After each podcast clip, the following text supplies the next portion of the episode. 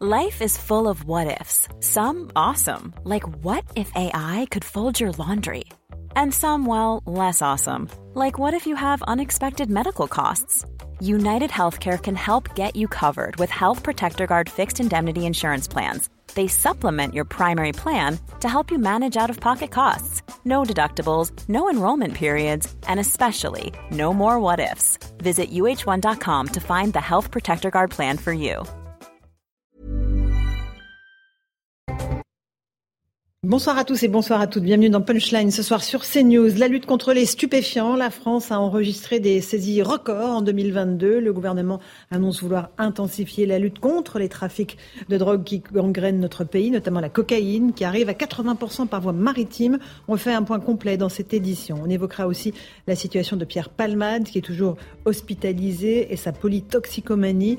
Le comédien a avoué avoir reçu 8 injections de 3 MMC dans les heures précédant l'accident de la route qu'il a provoqué le 10 février dernier. On débat de ces sujets dans un instant sur le plateau de Punchline, mais tout de suite, il est pratiquement 17h, c'est l'heure du rappel des titres de l'actualité avec Adrien Spiteri.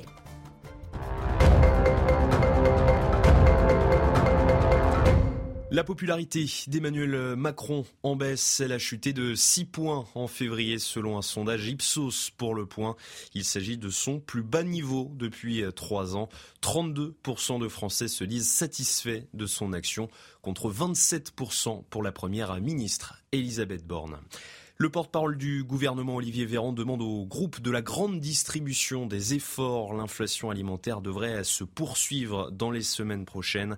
Dans le secteur, les prix ont augmenté de 14,5% en février selon l'INSEE. Les négociations entre industriels et distributeurs s'achèvent aujourd'hui. Le bilan continue de s'alourdir en Turquie et en Syrie après les tremblements de terre du 6 février dernier. Huit ressortissants français figurent parmi les victimes. Au total, plus de 50 000 personnes ont perdu la vie dans ce drame. Et puis une légende du foot français est morte aujourd'hui. Juste Fontaine s'est éteint à l'âge de 89 ans. En 1958, il avait inscrit 13 buts lors de la Coupe du Monde de football, un record toujours inégalé. Il avait mis un terme à sa carrière en juillet 1962.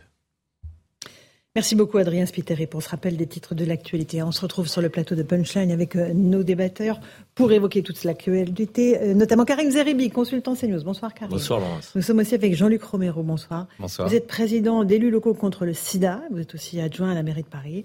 Puis vous avez écrit ce livre euh, concernant votre ex-époux, plus vivant que jamais, euh, comment survivre à l'inacceptable. On, on, va parler de, de, de, votre histoire, évidemment, à la lumière sombre de l'affaire Pierre Palmade. On est avec le commissaire Mathieu Vallée. Bonsoir, bonsoir, à vous. bonsoir Merci d'être là. Euh, notre avocat, euh, maître Dylan Slama. Bonsoir à bonsoir. vous. Nous sommes avec une psychanalyste, Laura Lebar. Bonsoir. Merci d'être présente. Merci. Et Geoffroy Lejeune, directeur de la rédaction de Valeurs Actuelles. Bonsoir, bonsoir. Geoffroy. On va commencer par évoquer d'abord la lutte contre les stupéfiants, parce qu'évidemment c'est le cadre euh, global de notre débat ce soir, avec le ministre de l'Intérieur ce matin, accompagné de ses deux collègues, Gabriel Attal et Eric Dupont-Moretti, a présenté le bilan annuel de la lutte contre les stupéfiants dans notre pays, un fléau euh, qui a de multiples facettes, comme on va le décortiquer. On fait d'abord le point avec Michael Dos Santos et Sandra Buisson, et on en débat ensuite. Avec plus de 128 tonnes, le cannabis arrive en tête des saisies de drogue en 2022. Si la cocaïne arrive loin derrière, avec près de 28 tonnes, son importation inquiète le gouvernement. Gabriel Attal veut éviter qu'elle ne gangrène la France, comme la Belgique ou encore les Pays-Bas. L'objectif des organisations criminelles transnationales est de concurrencer l'État et les institutions et de remplacer l'État de droit par un ordre fondé sur la prédation, le profit et le mépris de la vie humaine. Gérald Darmanin a quant à lui annoncé la multiplication par trois du nombre de membres de l'Office anti-stupéfiant du Havre. Le ministre de l'Intérieur a également annoncé des contrôles à Paris pour arrêter les mules qui voyagent dans les vols en provenance de Guyane. Quant aux consommateurs, c'est Éric Dupont-Moretti qui s'est chargé de les rappeler à l'ordre. Euh, on ne peut pas fumer son petit pétard le samedi sans se souvenir que derrière, il y a les gens, souvent modestes, qui pâtissent des nuisances et qu'il y a aussi des trafiquants dans les cités, souvent des jeunes, qui se font tuer. Depuis deux ans, 298 000 amendes forfaitaires délictuelles ont été dressées. Le nombre de points de deal a lui baissé de 22% en un an. Voilà donc pour les chiffres, commissaire Vallet. On a l'impression que les policiers ben, comme on dit, écope l'océan à la petite cuillère. Néanmoins, il y a quand même des résultats. Saisie record l'an dernier, donc ça veut dire que ça, ça vous avancez quand même un petit peu? Bah, D'abord, euh, moi sur mes réseaux sociaux, je publie régulièrement les saisies records avec des interpellations. Hein. On fait pas des saisies sèches, c'est-à-dire juste uniquement découvrir du cannabis, de l'héroïne ou de la cocaïne. Dans la Seine-Saint-Denis, dans les Bouches-du-Rhône, dans le Rhône, dans le Nord, on a des saisies records de jusqu'à 67 kilos, voire des centaines de kilos, notamment à Stein ou à Montreuil, où on a eu des collègues de la brigade anticriminalité avec les enquêteurs des services judiciaires qui ont fait des belles affaires.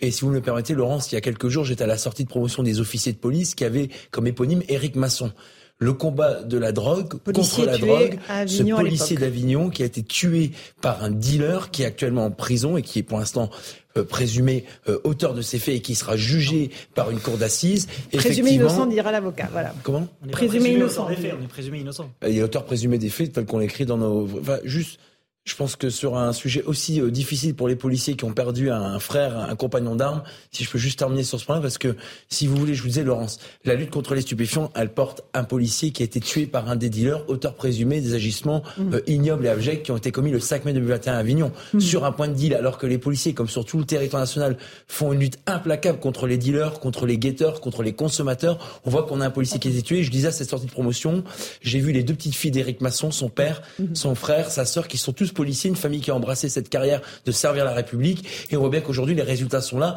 malgré les difficultés, les morts, les blessés. Et vous avez raison, c'est un combat de tous les instants. Les douanes qui font une lutte mhm euh, incommensurable sur les ports et les entrées euh, portuaires comme le Havre ou même à l'étranger. Il y a Amsterdam par mm. exemple qui a un point d'entrée assez fort, notamment pour la cocaïne et l'héroïne. Et sur le cannabis, on a la Belgique, on a l'Espagne qui sont euh, des euh, secteurs et des mm. voies très prisées par les trafiquants pour ramener la quantité Ça progresse quand même évidemment sur ces fronts-là. Ça, ça progresse grâce au travail des policiers qui tous les jours sont sur le terrain. Mais simplement il y a des flots de drogue qui arrivent par, par les frontières, par les ports. On a parlé du Havre. Tout à fait. mais bon, Karim, on a l'impression effectivement que on n'arrive pas à interrompre euh, ce flux continu de drogue. Oui, malgré le travail des policiers, qui est un travail harassant, un travail d'enquête, de longue haleine, donc euh, pour euh, déjouer donc les, trafiquants, on, on, constate malgré tout qu'il y a de plus en plus de consommateurs et de plus en plus de trafic. Donc c'est un peu le paradoxe, c'est-à-dire qu'il y a des saisies records, certes, et de belles saisies. Ça veut dire que les fonctionnaires de police font leur travail, mais avec la simple répression et la simple action répressive, on voit bien les mm. limites de notre combat contre la drogue, contre les drogues, contre les stupéfiants, contre les trafiquants. Donc il va falloir peut-être s'armer aujourd'hui d'une grande politique de prévention, d'anticipation, d'information, donc corrélée à une politique de répression qui est absolument indispensable. Donc la drogue, c'est euh, la criminalité, on le voit dans toutes ces mm. cités qui sont gangrénées aujourd'hui, qui prennent des habitants en otage. Euh, c'est la désocialisation de très jeunes adolescents qui rentrent dans ces trafics. Donc santé publique, évidemment, ordre public. Je veux dire, c'est mmh, catastrophique en termes de cohésion. Mmh. Donc on voit bien que, encore une fois, mettre le paquet sur la répression, c'est indispensable, mais mettre le paquet aussi sur la prévention, euh, donc l'information, ce que nous n'avons pas fait euh, mmh. ces dernières années, il faut bien le reconnaître. On n'a pas fait assez en prévention. Mais non, on l'a pas fait assez. On l'a pas fait assez. Et puis notre politique, je ne sais pas si vraiment euh, elle tient la route, si elle a du sens, si elle a une vision globale cette politique. On est sur une politique du coup par coup, on est sur une politique, j'allais dire un peu de, de communication hein, du côté du politique. Mm. Il faut qu'on ait une autre vision, beaucoup plus structurée, beaucoup plus solide, mm-hmm. avec des moyens du côté de, des professionnels de la santé, du côté de la justice, euh, du côté de la police, du côté des, de l'éducation. Même de l'éducation nationale. Il va falloir vraiment, si on veut vraiment lutter contre les stupéfiants, les drogues et les trafiquants, va falloir avoir une politique beaucoup plus globale, beaucoup plus structurée. On écoutera François Braun dans un instant, le ministre de la Santé, qui était mon invité. Mais je vous vois acquiescer, Jean-Luc Romero. Il faut faire plus sur la prévention. Non, Karim a, raison. On ne travaille que sur, euh, sur un plan, c'est-à-dire sur le plan répressif. Et moi aussi, je vous admire beaucoup avec le travail que vous faites. Mais euh, on voit bien que dans cette politique, il manque euh, une des parties essentielles. c'est évidemment la partie santé, c'est-à-dire et l'information et bien sûr la prévention. Ça marche sur ces deux jambes. Une politique de, de lutte contre les drogues et de réduction des risques aussi. Et on voit bien que la France, qui a quand même les lois qui sont les plus répressives, est-ce que ça a du sens aujourd'hui que les policiers passent leur temps à courir après des, des, jeunes qui fument du cannabis? Euh, on voit bien les limites quand même de tout ça. Ils ont quand même autre chose à faire que, que ça. Et puis on le voit, on n'en a pas parlé là dans, dans, dans, dans ces résultats, mais il y a l'augmentation de ces drogues de synthèse. Euh, dont on fait semblant de ne pas en parler. Pourquoi mmh, mmh. Parce que euh, elle, elle, elle, change tout. Etc., elle, change, tout dans la truc. Bon, par exemple, les drogues, que ce soit GBL, qui est légal d'ailleurs. Qu'est-ce que c'est GBL euh, C'est un des produits qu'utilisent mmh. maintenant dans les soirées ou dans le cadre du chemsex un certain nombre de personnes. Le GBL est légal. En fait, le GBL se transforme en GHB dans votre corps C'est le GHB, on on l'a Hmm. taxé de drogue des violeurs. Enfin bon, pour que les gens comprennent. Donc c'est un produit qui est beaucoup utilisé dans les soirées, Mais le qui coûte GBL, rien. vous dites, est en vente libre? Oui, le, G- le GBL, oui, c'est fait pour euh, pour euh, nettoyer les jantes de roue, pour enlever les tags euh, dans les rues, etc.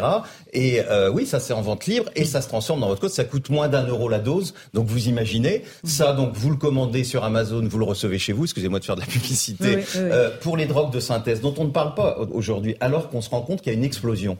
La 3-MMC, vous l'évoquiez tout à l'heure en parlant de palmade. Ce produit-là, qui est interdit en France. Euh, euh, aujourd'hui, il arrive dans votre boîte aux lettres. C'est-à-dire qu'il n'y a pas de trafic, il n'y a pas de trafiquants. Enfin, il y en a, mais à la marge. Ça vous les arrive commandez, ça arrive chez colis. vous. Et ce qu'on voit aujourd'hui, c'est qu'il y a un vrai problème qu'on est en train de se poser. Qu'est-ce qu'on va faire avec tous ces produits qui explosent, ces drogues de synthèse qui arrivent de Chine, qui arrivent d'Inde, qui arrivent des Pays-Bas, qui arrivent de Pologne? Elles arrivent directement chez vous. Vous les commandez sur votre téléphone portable. Et pas besoin d'être spécialiste du dark web. Hein. Vous Mmh, faites ça extrêmement facilement sur des sites. Donc, euh, euh, il va falloir se poser la question. Et puis, chaque fois qu'on interdit un de ces produits-là, euh, bah, qu'est-ce qu'ils font euh, ceux qui les créent Quand on interdit la 3-MMC, comme la Hollande vient seulement de le faire il y a un an, bah, ils ont créé d'autres produits, parce que les, les trois, il y en, a- je pourrais vous citer un nombre de, de produits incalculables, et on ne gagnera jamais contre ça. Et le problème, c'est que on est face à juste une politique répressive qui n'a aucun sens pour ces nouvelles drogues qui, euh, qui explosent, et dans lequel le travail de santé et de prévention n'est absolument pas fait. Et d'ailleurs, la preuve, on entend aujourd'hui, on aurait dû avoir le ministre de la Santé, Tout de suite. qui aurait dû être autant entendu Alors, que le ministre de On va l'Intérieur. juste écouter rapidement et je vous passe la parole, euh, maître et madame la psychanalyste. On écoute François Braun ce matin. Il faut aller dans les écoles. J'en discutais hier avec euh, le ministre de l'Éducation nationale. Il faut aménager, le terme est peut-être un peu barbare, les compétences psychosociales de nos enfants. Ça veut dire qu'il faut que les... apprendre à nos enfants à s'apprécier eux-mêmes, à pouvoir euh, discuter avec les autres, à avoir toute cette capacité déjà eux-mêmes de résister à ces tentations et ces addictions. Après, bien sûr, l'étape qui doit être parallèle, c'est bien sûr de sensibiliser plus spécifiquement, d'interdire aussi. Je crois qu'il y a une partie euh, interdiction. Tous les gamins sont également confrontés au puff. Au PEF, c'est quoi le Puff, vous savez, les, les petits trucs qu'on fume là, euh, qui sont parfumés, euh, qui ont toutes les couleurs et qui amènent au tabac, qui amènent là aussi à une addiction. Là aussi, il faut lutter contre ça. Informer sur les dangers euh, de la drogue est bien sûr aussi le rôle de l'école, c'est aussi le rôle des médecins traitants. Mais je, je- je vous le redis, il faut qu'on redonne, et c'est ça l'enjeu majeur de la prévention d'une façon générale. La prévention, c'est quoi? C'est prendre soin de soi. Il faut mieux les former pour résister face à cela, et d'une façon générale pour se sentir mieux dans notre société qui a évolué. Voilà pour François Braun. Euh, Laura Lebar, vous êtes psychanalyste. Euh, C'est un peu, voilà, un peu court comme, euh, comme explication. Qu'est-ce qu'on peut dire, voilà, pour faire de la prévention? Alors moi, je vais aller un petit peu plus loin. Il faut surtout se demander, la consommation de drogue, on le on le sait en psychologie, c'est quand les gens perdent espoir. Ils perdent espoir dans le lendemain. Donc finalement, ils n'ont pas forcément peur de se faire du mal, ils n'ont pas forcément peur pour leur santé. C'est plus euh, des arguments aujourd'hui. Je pense que l'argument principal, et si on reprend les chiffres d'après la pandémie, en Angleterre, on a 75% d'augmentation des drogues, on a 25% de la population qui est sous antidépresseurs. Je pense qu'avant tout, il faut vraiment se poser les bonnes questions. Euh, faut qu'il y ait un suivi. La population n'a pas été suffisamment suivie après la pandémie. Les jeunes ont repris l'école bien trop vite après le port du masque, sans qu'il y ait de psy qui interviennent dans les écoles pour expliquer certaines choses. Et je pense que fondamentalement, le problème, c'est la perte d'espoir qui fait qu'on va vers ce genre de donc substance. On perd l'espoir en la société euh, dans laquelle on vit. Euh, C'est pour ça qu'on se tourne vers la drogue Bah, on va perdre espoir dans un avenir, dans son avenir à soi. Donc après, c'est pas forcément dans la société. Euh, Pierre Palmade, je pense pas qu'il ait perdu euh, espoir dans la société, mais dans sa propre vie. Et plus on a de l'augmentation de la drogue, plus ça veut dire qu'il y a des personnes qui n'ont pas confiance en eux, qui n'ont pas confiance dans l'avenir. Et c'est le fondamental, c'est ça. Si on veut pouvoir vraiment lutter, je pense qu'il faut effectivement intervenir dans les écoles et expliquer, leur poser la question. Ok, très bien. On- C'est presque une passation normale aujourd'hui d'aller fumer un joint ou d'aller prendre des drogues de synthèse. Ça l'est pas. C'est extrêmement grave et pour la suite de leur vie. Et je pense qu'il faut leur expliquer ce que eux ont à perdre ou ce que eux ont à gagner à ne pas toucher à ces substances. Maître Slama, euh, vous êtes confronté Alors- évidemment aussi à- au trafic de stupéfiants. Bien sûr, et, et je veux vous redire, commissaire, et je le dis vraiment euh, très sérieusement, euh, je vous redis toute l'admiration que j'ai euh, à titre personnel et qu'on doit avoir effectivement pour le travail que vous faites et pour le travail de tous les policiers. Euh, et par contre, je précise que dire euh, son admiration pour la police et respecter la police, c'est pas incompatible d'après moi avec le respect de la justice et le respect de la présomption d'innocence. C'est deux choses différentes. Non, mais quand, vous, quand on dit auteur présumé ou criminel présumé, c'est juste l'inverse total de la présomption d'innocence.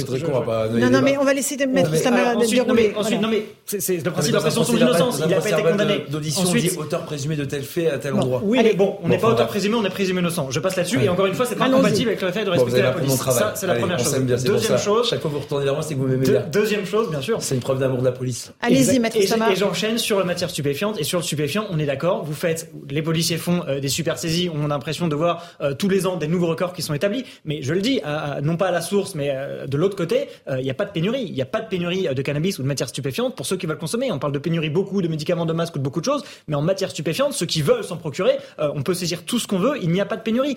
et l'un des problèmes, alors je dis pas que c'est un problème, mais en tout cas, l'un des messages contradictoires qui est envoyé, c'est que, et vous devez le savoir, les consommateurs ne sont pas réprimés, ne sont pas sanctionnés. Je dis pas qu'il faut le faire. Si on ne le fait pas, c'est parce que tout le monde sait que ça ne servira à rien. Mais on sanctionne celui qui vend, on ne sanctionne pas du tout celui qui achète. Donc évidemment, on met tout sur le volet répressif, on dit répression, répression, répression, mais d'un autre côté, il y a des messages contradictoires qui sont envoyés, et à la fin, c'est vrai que la personne qui consomme, euh, si vous voulez, c'est compliqué de comprendre parce que le seul volet préventif, il repose sur la répression. On dit comme c'est interdit, c'est pas la peine de faire de la prévention. Mm, mm, mm. Et ça pose problème. Bon, euh, un, mot de Geoffroy Lejeune, peut-être, avant qu'on avance? Moi, je suis assez mal à l'aise déjà avec cette histoire de présomption d'innocence, hein, pardon de le dire, mais c'est, je pense qu'on est en train de parler de quelqu'un. Euh, disons que la matérialité des faits, dans le cas de l'assassinat de ce policier Eric Masson à Avignon, moi, je précise que je suis touché par cette histoire parce que je viens d'Avignon, j'étais au lycée à quelques centaines de mètres de l'endroit où il est mort.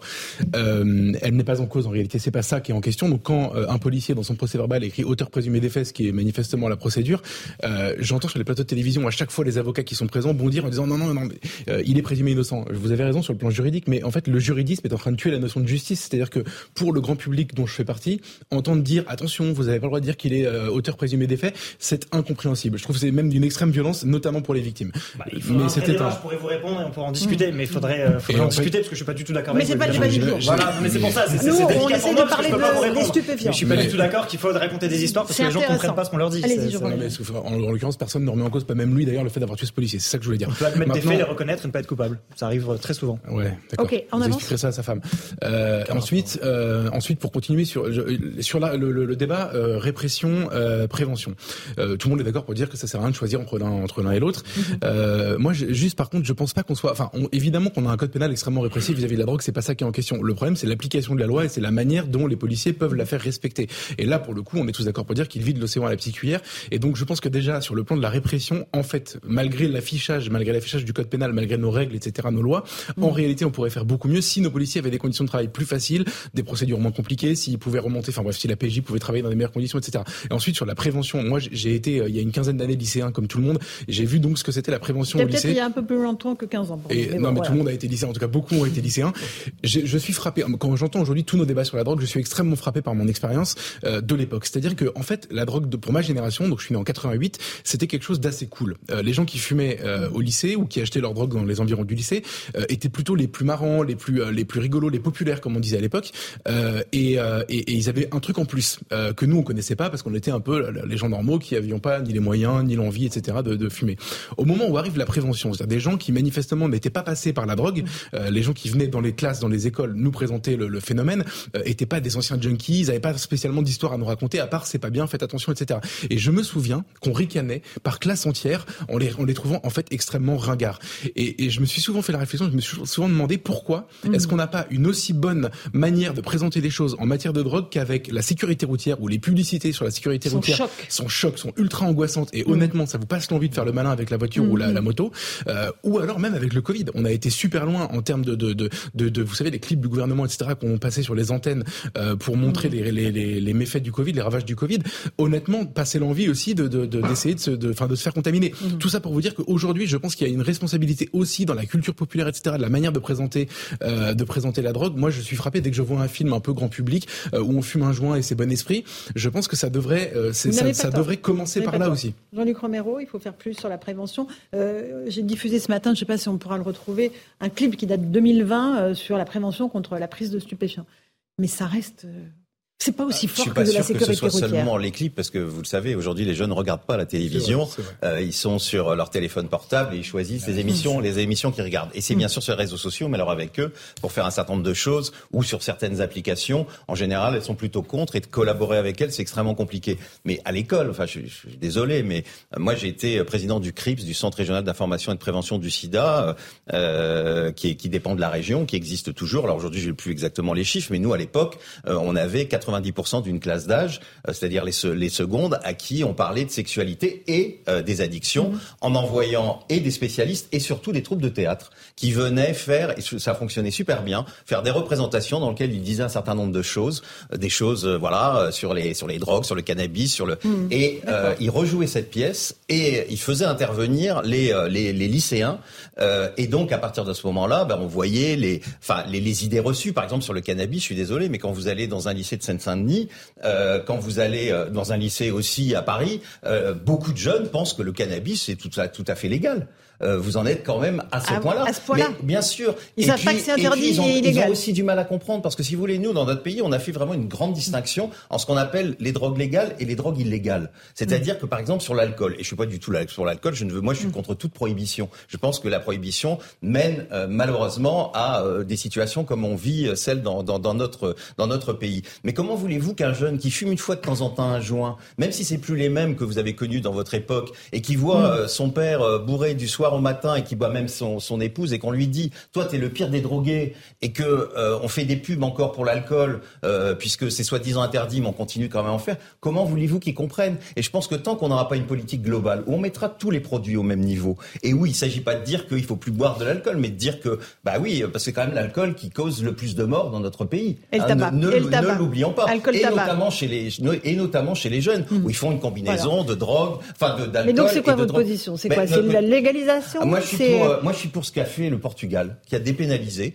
Et qu'est-ce qu'on voit aujourd'hui? C'est le pays qui a le moins Ouais. de problèmes dans l'Europe, qui a le moins de problèmes avec le cannabis. Je rappelle, on est le premier consommateur de cannabis. Puis sans compter tous les autres produits. Vous évoquiez tout à l'heure les produits légaux que certains médecins nous donnent et qu'après on, a- on use et on abuse. Donc on voit bien que Bien tant qu'on n'aura pas euh, une politique globale sur tous les produits, eh bien personne n'en entendra rien parce que c'est pas seulement les jeunes, c'est aussi les adultes qui aujourd'hui ont des addictions et croient. Quand vous prenez euh, un produit euh, que vous a donné votre médecin et que vous en êtes devenu totalement addict, bah, vous là c'est normal. Vous allez même conduire votre voiture sous certains produits. C'est-à-dire Euh, anxiolytique, antidépresseur, voilà, bien par sûr, exemple Bien sûr. Euh, et donc, je vois qu'à un moment, il faut faire à la fois ce travail d'information, Mhm. il faut donner les informations. Les gens ne les ont pas. Et il faut faire un travail, évidemment, de prévention. Et aujourd'hui, je suis désolé, la prévention dans tous les domaines en France. On le dit tous, mais on change pas. C'est le parent pauvre de la politique de santé publique. Ça Eh ben, que vous ça. dites fait réagir Karim Non, mais et le ça me fait commissaire réagir parce que euh, dépénaliser nécessite que nous ayons un grand débat public. Ah bah oui, Or, ce grand débat public, nous ne l'avons jamais eu. Sur la question des stupéfiants, sur le cannabis, mais pas seulement sur Ah les stupéfiants en général. Donc il nous faut un grand débat public qui associe toutes les parties prenantes, si je puis dire, pour qu'on ait effectivement, je veux dire, tout sur la table et des décisions. Moi, je ne sais pas me prononcer, par exemple, sur ce sujet. Et je pense que je ne suis pas seul. On est euh, de nombreux euh, de, de- de nos concitoyens, à mon avis, à hésiter. Est-ce que c'est moralement acceptable? Est-ce que ça ne l'est pas? Est-ce que ça va améliorer les choses? Est-ce que ça ne va pas les empirer? Donc, il nous faut avoir beaucoup plus d'éléments et nous ne les avons pas parce qu'on n'a pas de débat public. Ensuite, dépénaliser. Si jamais nous venons sur ce terrain-là, ça ne veut pas dire banaliser. Or, D'accord. aujourd'hui, on a une banalisation de la consommation des stupéfiants, comme ça a été dit. C'est banal. Et je vais vous dire, vous, vous, vous, le premier kidam que vous interrogez, il va vous dire, mais dans le showbiz, ils consomment tous de la coque. Ils tapent tous, comme on dit dans, le grand public. Donc euh, même même en politique, on a dit qu'il y avait des présidents de la République qui consommaient en, campagne. Euh, Diego Maradona, qui était le plus grand joueur de foot, consommait de la cocaïne. Donc on le savait. Je veux dire, c'est- toutes les figures qui devraient être aussi des figures de référence pour la jeunesse. Donc donne le sentiment effectivement que ben, que c'est banalisé et qu'elle consomme. Vous prenez les artistes, les chanteurs, les comédiens, les sportifs. Je veux dire donc euh, il faut que nous sortions de cette banalisation. Et pour sortir de cette banalisation, comme le disait Geoffroy, donc euh, on était euh, dans le même euh, lycée mais pas à la même époque, euh, donc à Avignon, euh, Théodore Robanel pour pas le citer, euh, ou peut-être c'était à Mistral toi. Saint-Jean. Donc, ouais, tr- très juste. Euh, la réalité c'est que il nous faudrait des figures un peu emblématiques pour aller porter ce message en termes de Mais prévention. qui raconte mais qui racontent, alors, des, des, gens qui, des gens qui s'en sont sortis, Laurence, mais aussi des figures emblématiques qui font rêver la jeunesse. Oui, vous pouvez rêver. Les footballeurs mais, mais, les footballeurs, les acteurs, les artistes, les chanteurs, ils doivent venir porter ce message-là. Je hmm. fais partie du show business, je ne consomme rien. Je suis quelqu'un de clean. Je veux dire, et on peut effectivement être un artiste, réussir, être dans le gratin entre guillemets euh, de que parisien, parce que ça fait rêver beaucoup de jeunes, sans consommer. Aujourd'hui, ça paraît impossible. On se dit, ils tapent tous. Un tout petit mot de, de, du commissaire. On a peu de temps, mais on reprend le débat après la pause. Bah, allez-y. après la pause. On fait après la pause. allez, ok, on fait une petite pause. parce que je sens que vous avez beaucoup de choses à nous dire. Bah, on, a, évoqué beaucoup de sujets, donc. Euh. Évidemment, on va continuer à parler de prévention. On parlera aussi du cas de Pierre Palmade, de sa polytoxicomanie euh, à la lumière, encore une fois, de, votre expérience, euh, Jean-Luc Romero. A tout de suite dans Punchline sur CNews.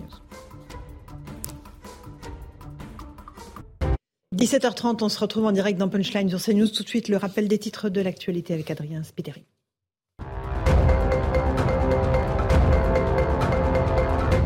Le nombre de détenus augmente dans les prisons françaises au 1er février. 72 294 personnes étaient incarcérées pour 60 662 places opérationnelles. Conséquence, la densité carcérale globale est de 119%. Il dépasse les 200% dans 5 établissements français. Du changement sur TikTok, le réseau social va désormais avertir les jeunes de moins de 18 ans au bout d'une heure d'utilisation. Ils devront saisir un mot de passe pour continuer à regarder. TikTok est l'application où les enfants de 4 à 18 ans passent le plus de temps quotidiennement. Et puis au moins 36 personnes sont mortes en Grèce en cause d'une collision entre deux trains. 85 personnes sont également blessées. Le chef de gare a été arrêté. L'accident a eu lieu hier soir entre un convoi de marchandises et un train de passagers. Merci beaucoup Adrien Spiteri pour ce rappel des titres de l'actualité. Un, dernier mot sur la lutte contre les stupéfiants. Commissaire Vadlet, vous voulez réagir à l'évocation de la dépénalisation euh, faite par euh, Jean-Luc Romero de, que du cannabis. On parle que du cannabis. Hein. Pourquoi c'est dangereux pour vous? le, combat, il est difficile. Et euh, j'ai envie de dire qu'au plus c'est difficile, au plus c'est méritant d'avoir des aussi bons résultats, d'avoir saisi 128 tonnes de cannabis, 24 tonnes de cocaïne, une tonne et demie d'héroïne. D'abord, je reviens sur les consommateurs, puisqu'on en a parlé. Sur les consommateurs, très rapidement, la loi prévoyait un an de prison, 15 000 euros d'amende pour ceux qui consommaient du cannabis, par exemple, ou des mmh. drogues euh, que on connaît tous. Malheureusement, avec des injonctions thérapeutiques, ça n'était pas mis en place. La justice étant débordée, et puis à chaque fois on le dit sur vos plateaux, il y a des amendes forfaitaires délictuelles qui ont été mises en place, que les douanes faisaient déjà ça. Donc c'est pour ça qu'il y a 143 000 amendes forfaitaires délictuelles qui ont été mises en place. Sur la dépénalisation, comme la légalisation, dépénaliser, ça veut dire quoi? Ça veut dire qu'en fait, c'est un peu lâche. On dit bon, il n'y a pas de commerce organisé, mais on a le droit de consommer, donc d'une certaine manière, on est un peu au milieu du guet, et puis bah ça va être encore plus compliqué pour les policiers de dire bah on n'a pas le droit, de, vous avez le droit de consommer sur la public, mais par contre, vous n'avez pas le droit d'acheter ou de vendre mm. cette matière-là. De toute façon, quoi qu'il arrive, Aujourd'hui, les trafiquants s'adaptent en permanence. Ça. Et les résultats, voilà, les policiers, leur première mission, c'est d'interpeller les délinquants. On a des formateurs antidrogue qui interviennent dans les établissements scolaires, mais les excellents chiffres qu'on a aujourd'hui, c'est grâce à l'activité des policiers, des gendarmes et des douaniers qui mènent une guerre sans répit et ils ne lâchent rien face à ces trafiquants. Vous savez, j'ai grandi dans une cité mmh. et on peut avoir les beaux discours et les beaux débats sur les plateaux télé où tout le monde mmh. peut avoir un, avis sur le sujet. Mais en tout état de cause, tant que on dira que la légalisation et la dépénalisation, ça sera la solution, on n'arrangera rien. Et vous avez aucun dealer qui perd à l'URSSAF, qui perd à des cotisations sociales, qui se mettra dans le droit du travail, si on organise cette économie et si on permet aux gens de consommer ça sur la public. C'est important que vous l'ayez dit, euh, et comme ça, chacun a ses positions, et le débat est ouvert. J'aimerais juste qu'on revienne au cas de Pierre Palmade, qui est toujours hospitalisé, vous le savez, sous le régime de la détention préventive.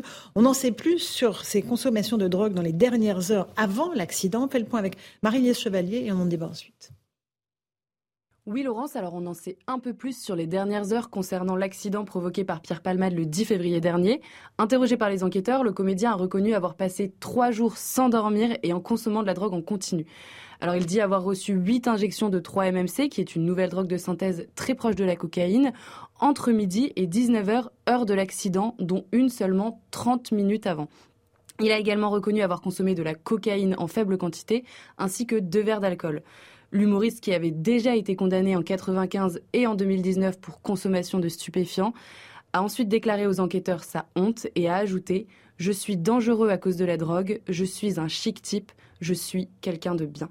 Merci beaucoup Marie-Liesse Chevalier pour euh, ce point très précis. Jean-Luc Romero, on, a du mal à, imaginer euh, qu'on puisse passer trois jours sans dormir, huit injections de 3-MMC, dont euh, la dernière une demi-heure avant de prendre le volant. Comment on en arrive à de telles extrémités? Ça, je sais pas, j'ai pas me concernant, j'ai pas encore mm. consommé ce genre de produit, donc je pourrais mm. pas vous dire. La seule chose que je sais pour euh, l'avoir euh, l'avoir vécu euh, et pour beaucoup m'intéresser à cette question, puisque à Paris, vu la situation aujourd'hui de, de, de de la terrible augmentation des drogues de synthèse. Mm. On le disait tout à l'heure, on en parle peu, on parle beaucoup de cocaïne, de cannabis, mais aujourd'hui, il y a quand même ce phénomène parce que ces drogues sont extrêmement faciles à avoir et surtout qu'elles sont très peu chères.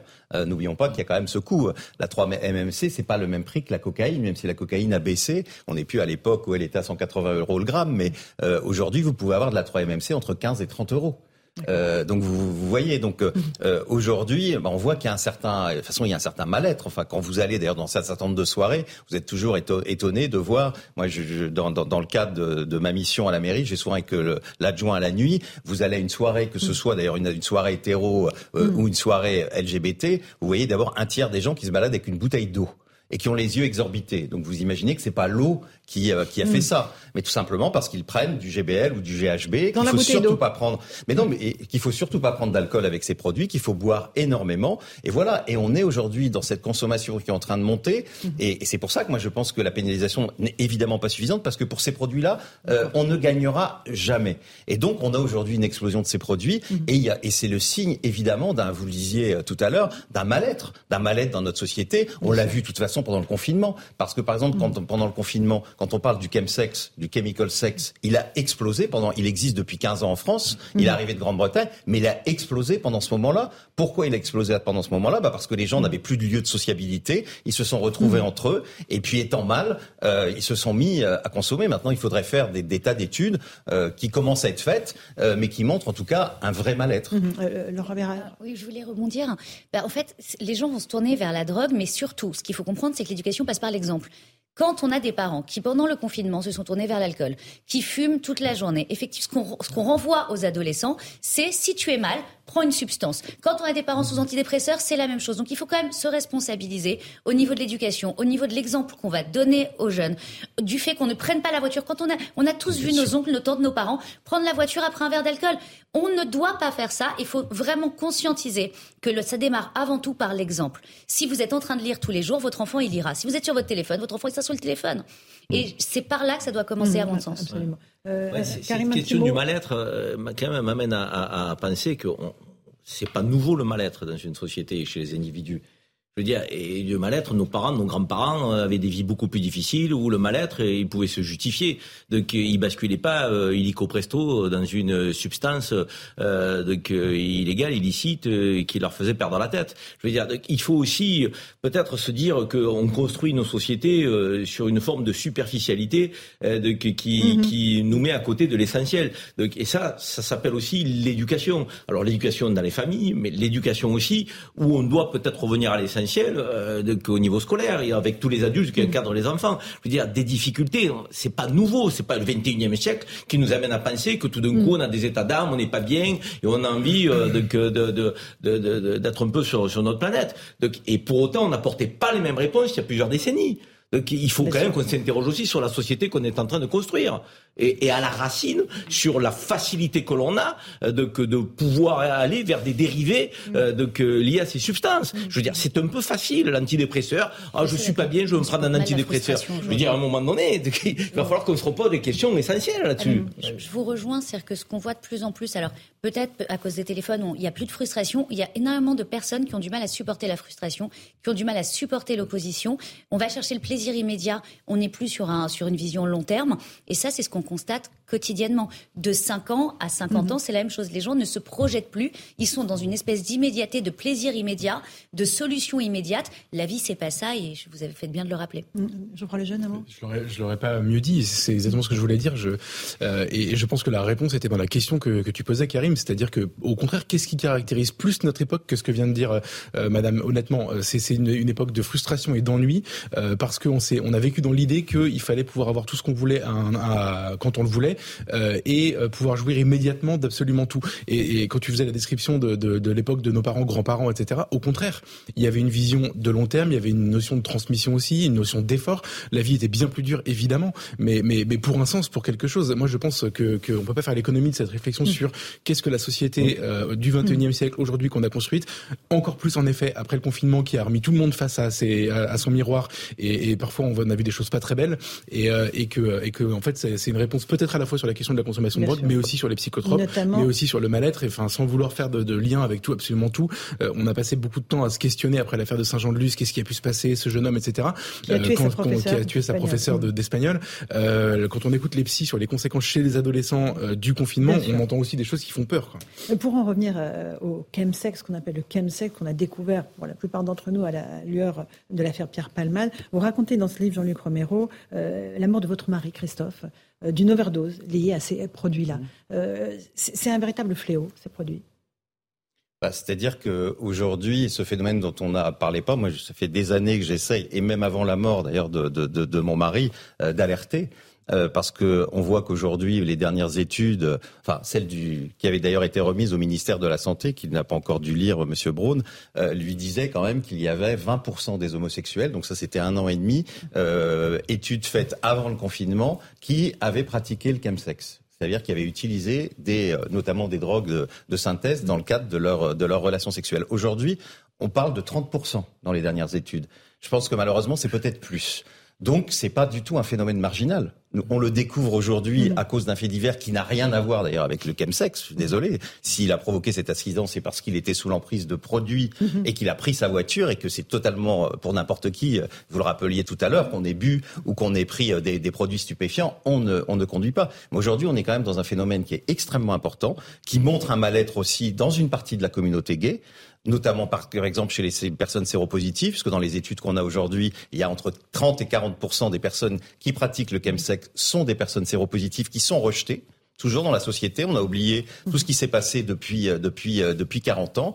Des gens qui ont subi dans leur jeunesse, une étude récente l'a montré, euh, des comment dire du harcèlement sexuel, et puis un certain nombre de personnes qui ont très mal vécu leur homosexualité. Donc on est quand même là dans un vrai problème de, de, de mal-être et dans un problème de non-information puisque on en parle maintenant, ce sujet, et je pense pas que moi j'aurais souhaité qu'on en parle dans d'autres conditions que euh, suite à un fait, euh, un fait divers. Mm. Et aujourd'hui, ce qu'on voit, c'est qu'on a besoin euh, d'informations déjà, parce que la plupart de ces gens-là savent pas. Moi, mon mari est mort parce qu'il avait pris du GBL, donc ce fameux produit qu'on a légalement dans, dans, notre pays, et de l'alcool en même temps. Donc il y aura toujours un mystère, parce que j'ai du mal à imaginer mm. lui qui connaissait tout ça, qu'il ait pu prendre les deux, les deux en même temps. Mais il y a des gens qui ne le savent pas, et vous retrouvez des gens aux hôpitaux quand vous demandez aux urgences etc., ils ont quasiment euh, tous les jours une personne qui a une overdose liée euh, justement à, ces, drogues de synthèse et à souvent la prise aussi euh, d'alcool. Donc on est dans un phénomène qui n'est pas un phénomène marginal aujourd'hui, qui s'étend. Une étude récente a montré que pendant le, notamment le confinement, euh, eh bien les hétérosexuels aussi. Alors certains veulent pas qu'on appelle ça le chemsex, mais ils utilisent des drogues de synthèse dans leurs relations sexuelles. Donc pour moi, c'est quand même quand même, en tout cas dans la même mm. mouvance, qui prouve aussi ce mal-être. Donc c'est quand même un phénomène dont il faut parler extrêmement sérieusement, parce qu'aujourd'hui, euh, d'abord, il y a une mission qui a été faite auprès du gouvernement il y a un an et demi. La première des choses qui était demandée, c'était de, de savoir quelle était la situation. Parce que pour, pour prendre des mesures, il faut savoir face à quoi on est. Combien il y a de morts. Combien il y a de blessés Combien il y a de suicides Parce qu'on se rend compte qu'il y a énormément de personnes qui entrent dans le, le chemsex et se, et se suicident. On a besoin d'avoir toutes ces informations épidémiologiques. Euh, comment voulez-vous construire une politique de santé si vous savez pas à qui vous vous adressez? Et puis on a besoin, voilà, aujourd'hui on le voit, et nous à Paris, on a voulu lancer à la fois une campagne d'information, permettre qu'il y ait une carte aussi qui permette aux chemsexeurs, s'ils ont besoin de soins, euh, s'ils ont besoin de matériel de réduction des risques, parce qu'on a de plus en plus qui euh, aujourd'hui font ce qu'on appelle du slam, c'est-à-dire qu'ils s'injectent le produit, et c'est pas les héroïnomanes des années 80-90, ils savent mm. pas comment ça fonctionne. parfois, voilà, ils n'ont pas de matériel pour, ils échangent parfois du, du, du matériel. Et on voit tout ce travail qu'il y a à faire aujourd'hui et qui est important parce que ça ne touche pas que les autres. Ça ne touche pas que les autres, ça peut vous toucher chacune et chacun. Et ce n'est pas un phénomène marginal comme on l'entend parfois. Alors, moi, je vais rebondir sur ce que vous avez dit. Ah, effectivement, le chemsex, ça touche aussi bien la communauté homosexuelle qu'hétérosexuelle. Par contre, là où on voit beaucoup d'injustice et une stigmatisation dans les milieux homosexuels, il y a quelque chose de très injuste. C'est que quand on reçoit des enfants qui ont 15 ans, 16 ans, c'est des ados qui doivent faire un coming out. Derrière l'homosexualité, il y a pratique. Et ça, c'est quelque part très difficile pour ces jeunes qui doivent rentrer dans l'amour, dans, dans, qui sont amoureux, qui doivent rentrer dans leur intimité, par cette stigmatisation et qui vont rentrer dans, cette, dans ces drogues généralement pour se donner confiance en eux. Donc effectivement, ça passe par une éducation, par une exemplarité. Quand on a des parents à la maison qui sont homophobes, qui tiennent des propos qui sont très limites, il faut pas s'étonner qu'après les enfants, quand eux-mêmes sont comme ça, ils aient du mal à l'exprimer. Je pense qu'il faut avoir un peu plus d'ouverture d'esprit à la maison et communiquer. Pour en revenir à la prévention, vous disiez qu'il faut aussi que ça passe par les modes de, de communication qu'utilisent les jeunes, c'est-à-dire c'est pas la Bah, télévision, les réseaux sociaux. ce sont les réseaux Ouais. sociaux évidemment. Et il faudrait qu'il y ait des influenceurs, faudrait des qu'il y ait des influenceuses influenceurs, aussi des qui, euh, influenceuses avec qui il y a des collaborations. Qui, mais il y en a plein qui sont très branchés santé, qui font du sport, qui mangent sain et qui seraient, je pense, tout à fait d'accord pour pouvoir collaborer. Mais il y a surtout un problème aujourd'hui, c'est les applications. Parce qu'au-delà de ça, et je suis tout à fait d'accord avec vous, mais c'est qu'aujourd'hui, les applications de rencontres, euh, qui sur ces questions-là sont euh, d'un laxisme absolument total. Quand Mm. vous voyez sur, sur certaines applications de rencontres gays des personnes qui Mm. vendent des drogues pendant des jours avec le même profil euh, que vous signalez euh, à certaines sociétés ce qui se passe et qui ne font rien, on en est, on en est quand même là. Et quand vous leur demandez, quand vous leur dites, Mm. comme nous on est en train d'essayer de leur faire, on voudrait faire une campagne avec vous, ils nous disent ah bah oui, bah ce sera 100 000 euros. Euh, C'est-à-dire que euh, ils n'ont même pas compris que c'est quand même important qu'ils le fassent. Bien et quelque sûr. part, c'est vrai que ça génère peut-être euh, un, un certain intérêt pour eux d'être totalement laxistes. Mais aujourd'hui, on a un vrai problème avec ces applications de rencontres qui souvent d'ailleurs sont américaines. On, on a évoqué pas mal de drogues. J'aimerais qu'on parle du crack parce que c'est un véritable fléau à Paris, particulièrement dans le nord de Paris. On va voir que maintenant les consommateurs de crack s'installent aussi dans le métro. Reportage de Jeanne Cancard et Fabrice Elsner. Dans cette station de la ligne 12 du métro parisien, des consommateurs de crack se mêlent aux usagers. Ici, deux individus allument directement leurs stupéfiants à l'intérieur même de la rame. Autre station, même ambiance, des consommateurs de crack dans un état second errent sur les quais. Des scènes qui peuvent paraître surprenantes, mais auxquelles finissent par s'habituer les voyageurs réguliers de la ligne. J'avoue que c'est dans le, c'est un peu devenu dans le paysage, je l'apprends régulièrement et j'avoue que je fais plus vraiment attention. Ils sont pas vraiment cachés de ce qu'ils font, donc euh, finalement on le voit euh, très vite. Même dans leur comportement, c'est pas, ils ont plus, enfin ils ont pas exactement le même comportement que des SDF qui sont juste là pour se réchauffer. Une situation qui a tendance à empirer depuis le démantèlement d'un camp de toxicomanes au nord de Paris et face à laquelle les usagers se sentent impuissants. Une situation où on peut pas les aider, en tout cas moi je ne me sens pas apte à les aider. Donc euh, malheureusement on peut les voyait pas et notre. Pour tenter d'endiguer le phénomène, des agents de surveillance RATP ont été mobilisés. Mais pour certains d'entre eux, cette mission ne fait que déplacer le problème. Euh, commissaire Vallet, effectivement, le crack, c'est un fléau, euh, une drogue très peu chère et extrêmement addictive. Bah, d'abord, votre reportage montre que, d'abord, au-delà des personnes qui consomment et des personnes qui vendent, tout autour, on a des gens qui sont des victimes collatérales. Et ouvrir la dépénalisation, la légalisation d'une drogue et vous ouvrirez la voie à toutes les drogues, c'est une certitude. Les trafiquants s'adaptant, si on dépénalise le cannabis ou qu'on permet de sa vente, on le permettra pour l'héroïne, pour la cocaïne, pour le crack qui est un dérivé extrêmement nocif et addictif pour ceux qui le consomment. Et dans ce reportage, c'est dommage, je les ai pas vus, mais ils y sont. Vous avez la police régionale des transports, vous avez les policiers de la préfecture de police de Paris qui sont en permanence sur le pont. Mais quand ils se, re- ils se retournent, ils sont bien seuls. La mairie de Paris qui avait promis un plan d'accompagnement et d'aide à la préfecture de police de Paris, elle est toujours pas là. Donc Madame Hidalgo, Ah, ça, c'est faux. elle est pas là. Ah, ça, juste je vous ai laissé Ouais, parler, ouais. laissez-moi finir. Je sais bien que on a toujours du mal à me laisser finir, mais si je peux juste un peu dire ce que les policiers, bah, je vous ai écouté longuement. La deuxième chose, c'est que on a l'agence régionale de santé et les partenaires euh, de santé qui malheureusement ne sont pas présents non plus. On sait très bien que ceux qui consomment sont accros à cette drogue et donc on peut bien les interpeller dix fois, hormis ceux qui n'ont pas de papier, qui sont en situation régulière, qu'on expulse notamment des trafiquants, des dealers, que la police judiciaire interpelle et que la DESPAP, la direction qui gère au quotidien les policiers des commissariats, fait également.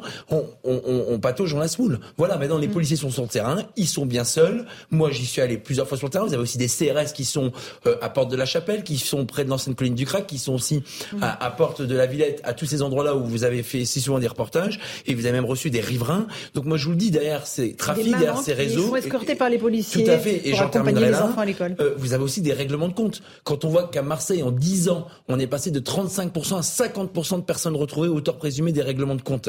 On voit bien que la police fait son travail, mais encore une fois, je suis désolé. Alors, Je voulais pas vous heurter, mais c'est la réalité. Peut-être que je vous emmènerai avec moi, avec des policiers en patrouille. Vous verrez qu'ils sont bien seuls. Vous connaissez sûrement, mais souvent, euh, quand on porte l'uniforme, c'est pas la même chose que quand on est un civil dans les rames. Ces policiers font un travail formidable et exceptionnel. On peut toujours faire mieux, c'est vrai. Et quand tout à l'heure, je vous ai ces résultats, notamment sur l'héroïne et la cocaïne, 27 tonnes de cocaïne et une tonne 7 d'héroïne, c'est le travail de ces femmes et ces hommes qui portent uniforme et encore une fois, qui peuvent être attaqués, agressés, voire tués par ceux qu'on dérange, qu'on gêne, pour protéger ceux qui n'ont que la police, pour pouvoir vivre tranquillement. Maître Slama. Encore une fois, c'est vrai, vous avez raison, c'est un travail formidable, mais honnêtement, euh, réduire le nombre de trafiquants ne fait pas réduire la consommation. Euh, je pense que c'est faux de faire croire ça. Encore une fois, ça, ça, ça, ne vient pas amoindrir le Ah bah, travail une- formidable. Il y a une offre parce qu'il y a une demande, ça c'est sûr. Oui, mais ce que je veux dire, c'est que encore une fois, et si, si on va plus loin, euh, s'en prendre aux trafiquants, je suis pas en train de dire qu'il faut euh, ne pas s'en prendre, mais ce que je veux dire, c'est qu'on en enferme un. Vous le savez très bien, il y en a 10 autres qui prennent la place. Et vous savez, très comme- bien que si on enlève les autres, il y en a 100 multirécidivistes. autres derrière. C'est comme les multirécidivistes qu'on interpelle qui ressortent. Vous savez qu'on nous une solution encore une fois parce que c'est toujours facile de dénoncer.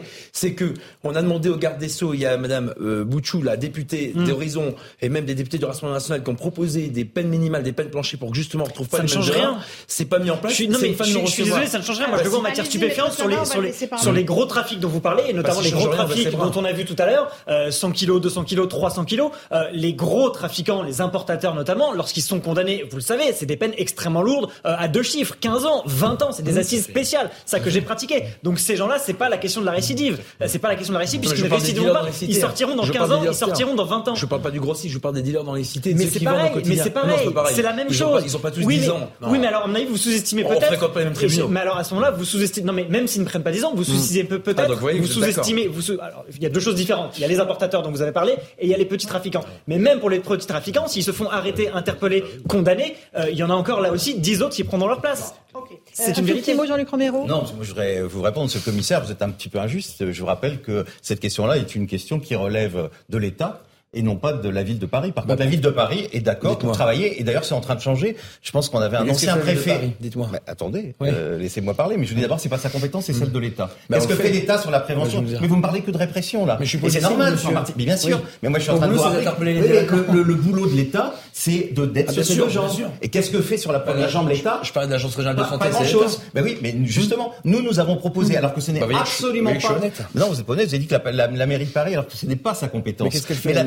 Bah, Ah, la- Laissez-moi. Oui. Vous me dites, vous arrêtez pas de me couper. Ah, je peux pas le dire. ah, bah, je suis pardon, pas bah, je pas. comme vous. Cette émission. Bah, mais je suis désolé. La, la mairie de Paris a justement accepté de travailler avec la préfecture et avec le nouveau préfet. Je peux vous dire qu'en ce moment ça se passe bien, en disant on est prêt à financer des choses qui ne sont absolument pas de notre compétence, notamment des centres de santé, des centres d'accueil, etc. Donc on est tout à fait de bonne volonté. Jusqu'à présent, on avait simplement un préfet qui ne parlait que de répression et qui euh, envoyait euh, les usagers de drogue d'un côté à l'autre de Paris. Euh, voilà, et on voyait la solution. Les Donc un jour, on déplaçait, arrêtait d'ennuyer euh, les uns, Mmh. c'était un autre quartier sûr. qui est ennuyé. On voit bien que c'est pas la solution. Il faut une solution globale. Ben nous, on travaille à ça, mais c'est Alors, pas notre compétence, c'est la compétence de l'État. L'oubliez pas. Il faut peut-être commencer la par non, mais Il faut peut-être être commencer par éduquer les parents je qui n'ont jamais entendu parler de, du chemsex ou des drogues de synthèse. Il faut déjà commencer par alerter les parents de ce qui peut se passer chez eux. Et je pense que ça commence par l'éducation, la prévention. Mmh. Karim, un tout petit mot. Ben non, moi je pense que on, on a, il faut que nous ayons des débats, et même s'ils sont vifs, mais c'est une mobilisation générale qu'il faut, de Oui. tous les acteurs. Donc plutôt que de se chamailler entre nous, la police, la justice, l'éducation, les médecins, les parents, je veux dire, il faut qu'on ait une mobilisation Exactement. générale. On a su décréter sur des sujets précis des mobilisations, des, des, des mobilisations nationales et générales. Il faut que nous le fassions sur les stupéfiants, sur les drogues. Donc, il ne faut pas que ça reste l'affaire que des policiers ou que de la justice. 100% On doit élargir. Bah, c'est pour ça que. Mais alors, juste, le temps, Non, parce que j'ai le compris. mot de la fin, C'est quoi, quoi l'action concrète de la mairie de Paris aujourd'hui J'ai entendu qu'il y avait du travail, mais qu'est-ce quelle action Alors, concrète je crois qu'on aujourd'hui va vous, je Bah, vais vous laisser finir le débat après, parce que d'accord. je pense que vous avez j'ai toujours encore ma un petit moment. Merci Bah, beaucoup, commissaire va débat et euh, Maître Slama. On se retrouve dans un instant dans Punchline sur CNews et sur Europe 1. On reviendra sur euh, cette problématique des stupéfiants, puis aussi du débat sur les retraites qui est en ce moment, qui arrive dès demain euh, au Sénat. À tout de suite.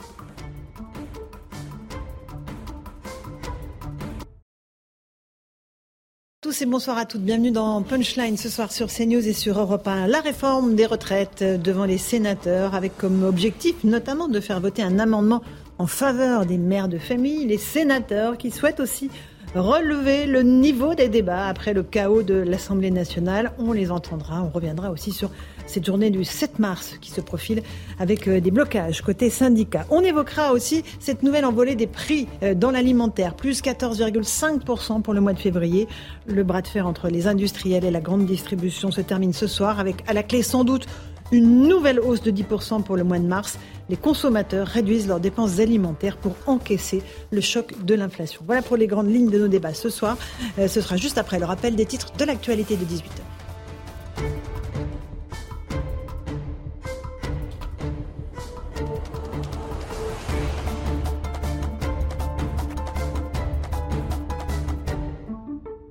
Il est 18h. Bienvenue si vous nous rejoignez à l'instant sur Europe 1 et sur CNews. Du nouveau, dans l'affaire de la disparition de Leslie et Kevin, le jeune couple n'a plus donné signe de vie depuis le 26 novembre dernier à Prague, dans les Deux-Sèvres. Une deuxième personne a été interpellée et placée en garde à vue.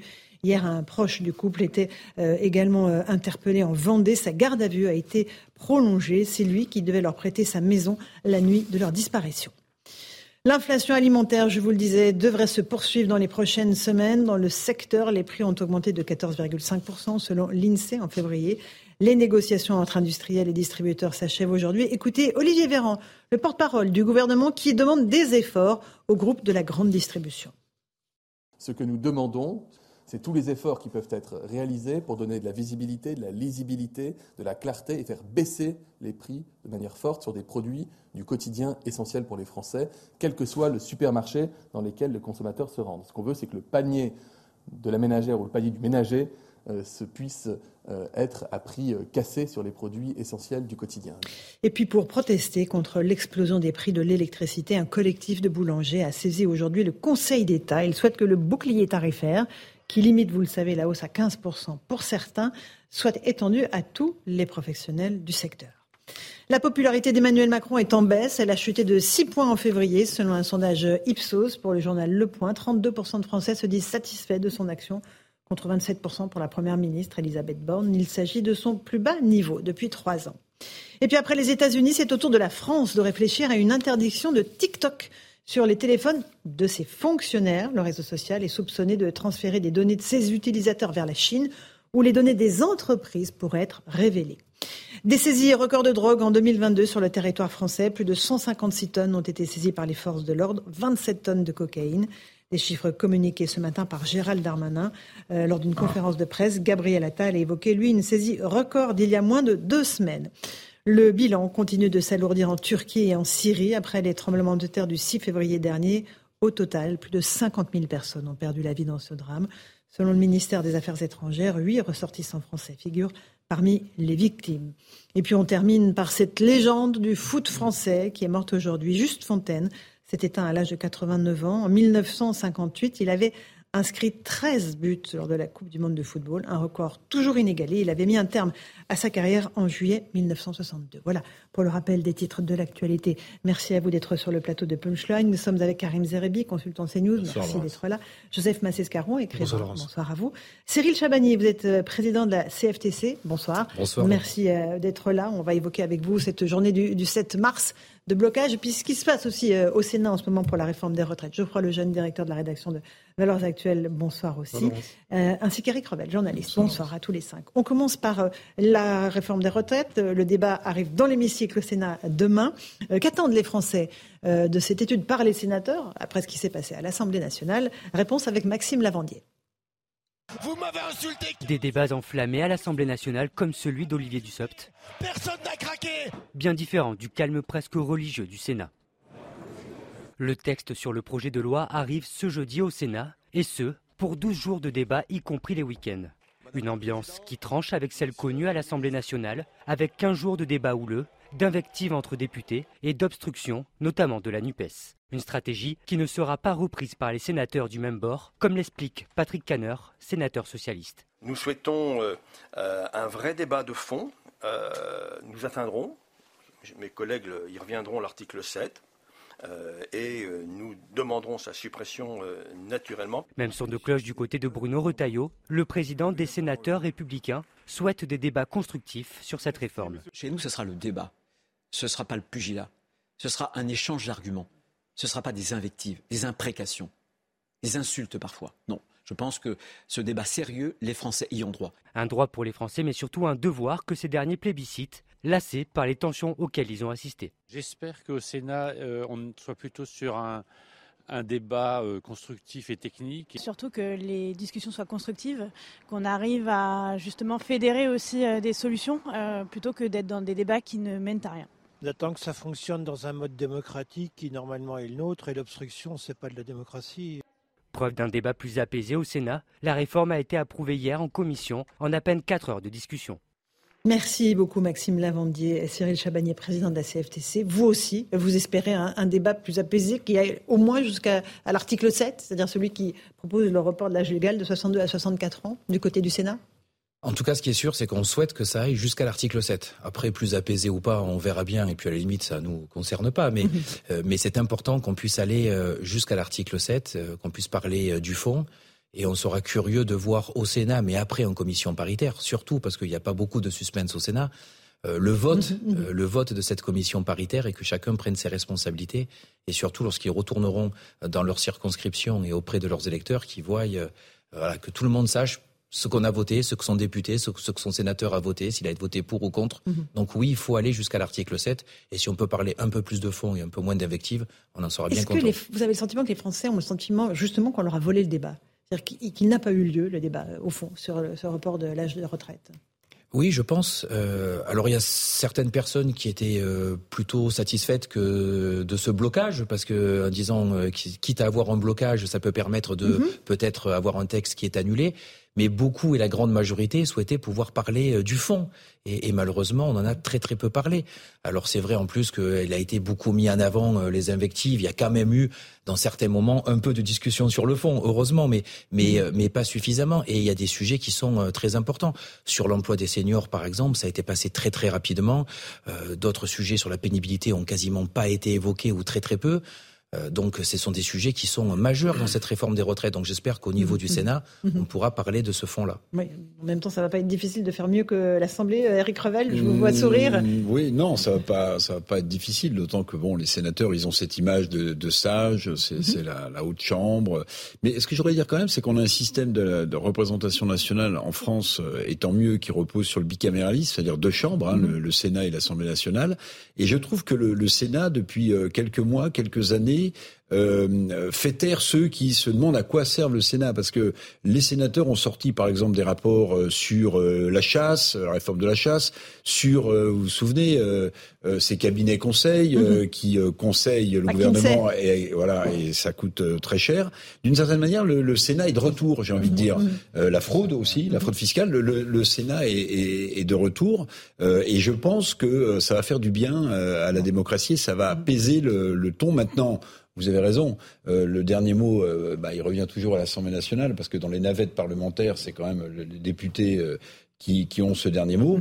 mais c'est vrai qu'il y a plein de questions qui sont pendantes. par exemple, sur l'employabilité des seniors, là, je ne sais pas si vous avez vu, il y a une étude de, l'UNEDIC qui vient de sortir qui est absolument éclairante, qui montre comment les entreprises, parfois avec l'aide des syndicats d'ailleurs, virent leurs seniors à 59 ans parce que ah. dans le système actuel, quand vous êtes viré à 59 ans, vous avez le droit à 3 ans de chômage et ça vous bascule à 62 ans pour basculer à la retraite. Donc les entreprises doivent faire euh, un effort, les salariés, les syndicats euh, sans doute aussi, mais c'est très intéressant hmm. parce qu'on voit qu'il y, a un pic, qu'il y, a un pic, il y a un hmm. pic de départ à partir de 59 ans dans ce pays qui est absolument hallucinant, euh, avec la bénédiction parfois aussi des syndicats qui font partie Alors, avec des et après bien sûr, oui. 59 ans. Vous acceptez ça? Monsieur alors, les termes sont importants. Je pense pas que les syndicats euh, cautionnent et aident à virer euh, les salariés. mais, par contre, mais par contre, il y a, y a un vrai sujet. C'est vrai qu'il y a un pic qui est incroyable à 59 ans et c'est incontestable. Euh, à la fois, les entreprises se euh, débarrassent de certains seniors parce que oui, quand on a pas eu de carrière hachée, en tout cas dans un court mm. terme, on a droit à ces trois ans de chômage. Mais il est vrai qu'on a aussi une responsabilité, non pas dans le fait qu'ils partent, mais beaucoup de salariés demandent à 57, 58 ans y compris aux organisations syndicales, une rupture conventionnelle. Euh, et mhm. parfois, euh, on va trop facilement peut-être vers ces ruptures euh, conventionnelles. Euh, Voilà, c'est pas tout à fait le terme, le terme viré. et, et c'est vrai qu'il y a aussi une vraie interrogation à avoir sur le, sur le travail et sur la valeur travail, parce que on se rend compte qu'il y a de plus en plus de personnes, et ça doit tous nous interroger, qui se demandent, ou en tout cas l'objectif dès qu'ils arrivent à 56 ou 57 ans, c'est d'avoir une rupture conventionnelle comme un Graal. Et donc ça interroge sur les conditions de travail, ça Évidemment. interroge sur la valeur travail, ça interroge sur beaucoup de choses. Voilà. Un tout petit mot, Karim, avant la pause. Et sur, ces trois ans de chômage, c'est à partir de 55 ans. Donc euh, la loi autorise à partir de 55 ans à trois ans de chômage plutôt que 24 mois pour les autres chômeurs. Donc euh, ça a été négocié avec les syndicats parce qu'à partir de 55 ans, il est beaucoup plus difficile pour un salarié qui est en rupture euh, de contrat de retrouver du boulot. Et donc c'était dans cet esprit euh, que les syndicats avaient avalisé et non pas pour euh, qu'on on- on- on fasse plus de Mm. cautionner, plus de départs anticipés. Moi, je pense que les, les Français euh, ont, ont eu le sentiment d'avoir un débat doublement euh, volé, voire usurpé. D'abord, un, le temps du débat. Donc, il n'était pas suffisant pour aborder un sujet aussi important, aussi structurant pour la société française. Et deux, le blocage de groupes parlementaires, notamment la NUPES, on l'a suffisamment dit là avec LFI, donc, qui a fait plus euh, bloquer que, que débattre. Je pense que c'est une formidable occasion pour le Sénat pour redorer le blason de cette Chambre euh, avec une forme de maturité politique qui va permettre enfin de débattre de cette réforme, parce qu'il n'y a que la rue aujourd'hui qui en débat et pas encore les politiques. Et on est pas aussi sur les plateaux. On se retrouve dans un instant dans Punchline sur CNews et sur Europe 1. On écoutera euh, Monsieur Chabagnier, Olivier Véran, qui accuse les syndicats, euh, s'ils bloquent le pays le 7 mars, tout simplement de risquer de provoquer une catastrophe écologique, agricole, sanitaire, voire humaine. Les mots ont un sens. On en débat dans un instant. À tout de suite. Surtout, restez pour 18h15, on se retrouve en direct dans Punchline sur CNews et sur Europe 1. Euh, on parle évidemment de la réforme des retraites avec Cyril Chabagnier qui est là, président de la CFTC. J'aimerais vous faire écouter Olivier Véran, le porte-parole du gouvernement qui s'est exprimé ce matin euh, à l'issue du Conseil des ministres euh, et qui a évoqué les blocages du 7 mars que vous préparez euh, dans l'unité syndicale. Et euh, les mots ont un sens. Il a dit que mettre le pied à la, pays à l'arrêt, c'est prendre le risque d'une série de catastrophes. Écoutez-le et puis vous allez réagir ensuite. Mettre la France à l'arrêt, ce serait laisser filer une crise qu'on peut encore éviter. L'absence de pluie depuis plus de 30 jours maintenant en France fait peser un risque extrêmement fort sur l'état de nos réserves en eau cet été. Mettre le pays à l'arrêt, c'est prendre le risque d'une catastrophe écologique, agricole, sanitaire, voire humaine dans quelques mois. Alors que chaque seconde compte, le gouvernement a demandé au préfet de prendre dès à présent des mesures exceptionnelles, graduelles, temporaires, de limitation ou de suspension des usages de l'eau non prioritaires pour les particuliers et les professionnels. Monsieur Chabagnier, alors je vais juste passer la parole. surtout- Oui. non, mais avant, c'est comme très important. Surtout, vous- allez-y. Surtout les téléspectateurs qui nous regardent. Et surtout les pas- auditeurs qui nous écoutent. Les auditeurs, pardon, qui nous regardent. N'essayez pas Ils de reproduire cette figure syntaxique seule chez vous, parce qu'il pourrait vous arriver des déchirures Voilà. de ligaments de raison. Alors, Assez important. Ça, c'était pour la, la petite Voilà. punchline de Joseph Massescaron. Cyril Chabagnier, vous êtes président de la CFTC. Quand vous entendez le porte-parole du gouvernement dire cela, qu'est-ce que Écoutez, j'arrive même pas à être en colère tellement que ces, propos sont hallucinants. Enfin, c'est euh, c'est euh, c'est presque, on devrait presque en rire. Enfin, c'est si c'était pas aussi dramatique. Comment on peut sortir des phrases pareilles? Euh, Et d'ailleurs, quand il finit son son speech, il nous dit euh, nous allons rater à cause de la grève du 7, nous allons rater le train du futur. Mais vu le train du futur qui nous prépare, euh, nous on souhaite prendre le train suivant. Donc ça nous dérange pas de le rater. Enfin, on est accusé de tous les maux. Enfin, on va être responsable d'une crise de alors la sécheresse sanitaire, humaine. Enfin, c'est d'un tel mépris pour euh, les syndicats, c'est un tel mépris pour nos concitoyens qui simplement euh, luttent contre cette réforme des retraites et avec quand même des arguments, je crois. Et, et les syndicats ont mis sur la table beaucoup d'arguments euh, et pas simplement des punchlines pour reprendre le titre de votre émission. Donc c'est d'une voilà, c'est caricatural à l'extrême. Ça ne grandit pas le ministre. J'ai presque envie de dire qu'il a pris un coup de chaud, sauf qu'en ce moment, prendre un coup de chaud, il faut le faire vu qu'il fait un degré dehors. Mais euh, Mhm. c'est juste hallucinant. Laurent Berger de la CFDT dit comment, euh, un peu de sérieux, monsieur Véran, la sécheresse, c'est la faute des syndicats, la crise sanitaire, idem, et pourquoi pas la défaite en Coupe du Monde Vos tentatives pour décrédibiliser une mobilisation sans précédent contre les 64 ans sont grossières. Ça fait l'unanimité, en fait. hein. Évidemment. Euh, alors, allez-y, réagissez tous. Karim, pendant la crise de la Covid en tant que ministre de la Santé, c'est grotesque. Sa position qui consiste toujours à appeler à la responsabilité de ceux qui sont en désaccord avec le gouvernement, donc euh, les accuser de tous les maux MAUX de notre société, c'est pas sérieux de la part des ministres. On fait pas de la politique comme ça. Je veux dire, à la limite, qu'il apporte des contre-arguments, donc aux manifestants, aux syndicats, à ceux qui s'inquiètent de cette réforme des retraites, mais qu'il arrête de les pointer du doigt, de les culpabiliser, euh, de les rendre responsables de tous les problèmes de notre pays. Je veux dire, quelque part, ça, ça, il abaisse la fonction politique, Olivier Véran. Donc il ne la rend pas crédible avec cette posture-là. Il y a, il y a, il y a, on, a, on a parlé, vous avez, vous avez souligné en effet que, que les Français, il y a une frustration justement sur le débat. La frustration, elle est due bien évidemment au blocage des députés de la NUP, de la NUPES, mais elle est due aussi à l'infantilisation du débat provoqué par l'exécutif et par le gouvernement. Si on rajoute, parce que si on rajoute aux propos d'Olivier Véran, euh, disons, pardonnez-moi, la bouillie idéologique dans laquelle Olivier Dussault se débat Hein, euh, et heureusement mm. qu'il est là pour le coup marqué, euh, pardonnez-moi, à la culotte par un parlementaire qui fait son travail, hein, parce qu'il y a aussi des députés qui ont fait leur travail. Je parle évidemment de, de Gage. Hein. Jérôme Gage, du Parti Socialiste. qui fait vraiment le boulot. Et on va en parler dans un instant. Parce que c'est les pensions minimum à 1200 voilà, euros ça, que vous évoquez, qui est encore autre chose. Geoffroy Lejeune sur les déclarations d'Olivier Véran. C'est un très, très humanitaire. Les, les... en fait, c'est la déclaration qui s'approche le plus depuis la Bible des douze plaies d'Égypte. En réalité, il a vraiment quasiment reproduit la même chose. Et, voilà, exactement, pleurer des grenouilles, des sauterelles. On a beaucoup utilisé cette, cette comparaison pour se moquer des gens qui prédisaient le pire en cas de, euh, de choses qui pourraient se passer. Là, il est vraiment là-dedans. C'est exactement ce discours-là. Euh, et pour moi, si vous voulez, il y a une, ça confine quasiment au fanatisme d'utiliser de, ce genre de. de Alors, il n'est pas là sur le plateau pour se défendre, donc euh, voilà. Non, mais attendez, attendez, c'est un homme politique responsable bah, justement, qui en fait... s'expliquera, j'imagine, dans les prochains oui, mais alors, justement, bah, sur ces mots. Je vous prends au mot, cher Laurence. il, il, a l'occasion de s'exprimer quasiment quotidiennement dans les médias. Est-ce qu'il a montré mieux que ça? Là, il a, c'est le. On l'invite sur CNews et sur mais bien sûr, vous avez raison. Mais ce qui est intéressant, c'est que quand on les écoute, je vais mettre un on global. Je suis d'accord avec Joseph. Moi, on a beaucoup dit la Nupes a pourri le débat à l'Assemblée, etc. Probablement, c'est ce qui restera dans, dans l'image. Mais le gouvernement a joué sa partition aussi de manière euh, de manière excellente. Et pour prendre l'exemple d'Olivier Dussopt, et c'est un très bon exemple sur les pensions minimum à 1200 euros. C'est vous, je crois, Laurence, qui l'avez euh, qui l'avait interrogé sur CNews. Vous lui avez ah demandé d'expliquer euh, d'expliquer ce qui allait se passer. Et c'est incompréhensible. C'est-à-dire qu'ils ont aussi leurs responsabilités. Finalement, moi, je j'essaie de me demander ce qui va rester de tout ça dans quelques années quand on aura la tête un peu froide et que mm. une réforme des retraites peut-être aura été votée. Et je me dis, je, je, vous promets, je pense qu'il me fait le plus peur moi dans tout ça, c'est, euh, je pense que euh, définitivement, on a abattu la dernière légitimité de notre système politique qui était la, représentation parlementaire. Ça n'existe plus. Le gouvernement et la NUPES ont achevé ça. Bon, alors Eric Revel, une réaction? Bah, Moi, j'ai essayé d'analyser de, euh, mhm. cette déclaration, euh, oui, hallucinante d'Olivier Véran. Donc moi, je vois deux hypothèses. Mhm. La première hypothèse, c'est que parler de la sécheresse quand on parle des retraites, ça veut dire qu'on n'a plus d'autres arguments à opposer.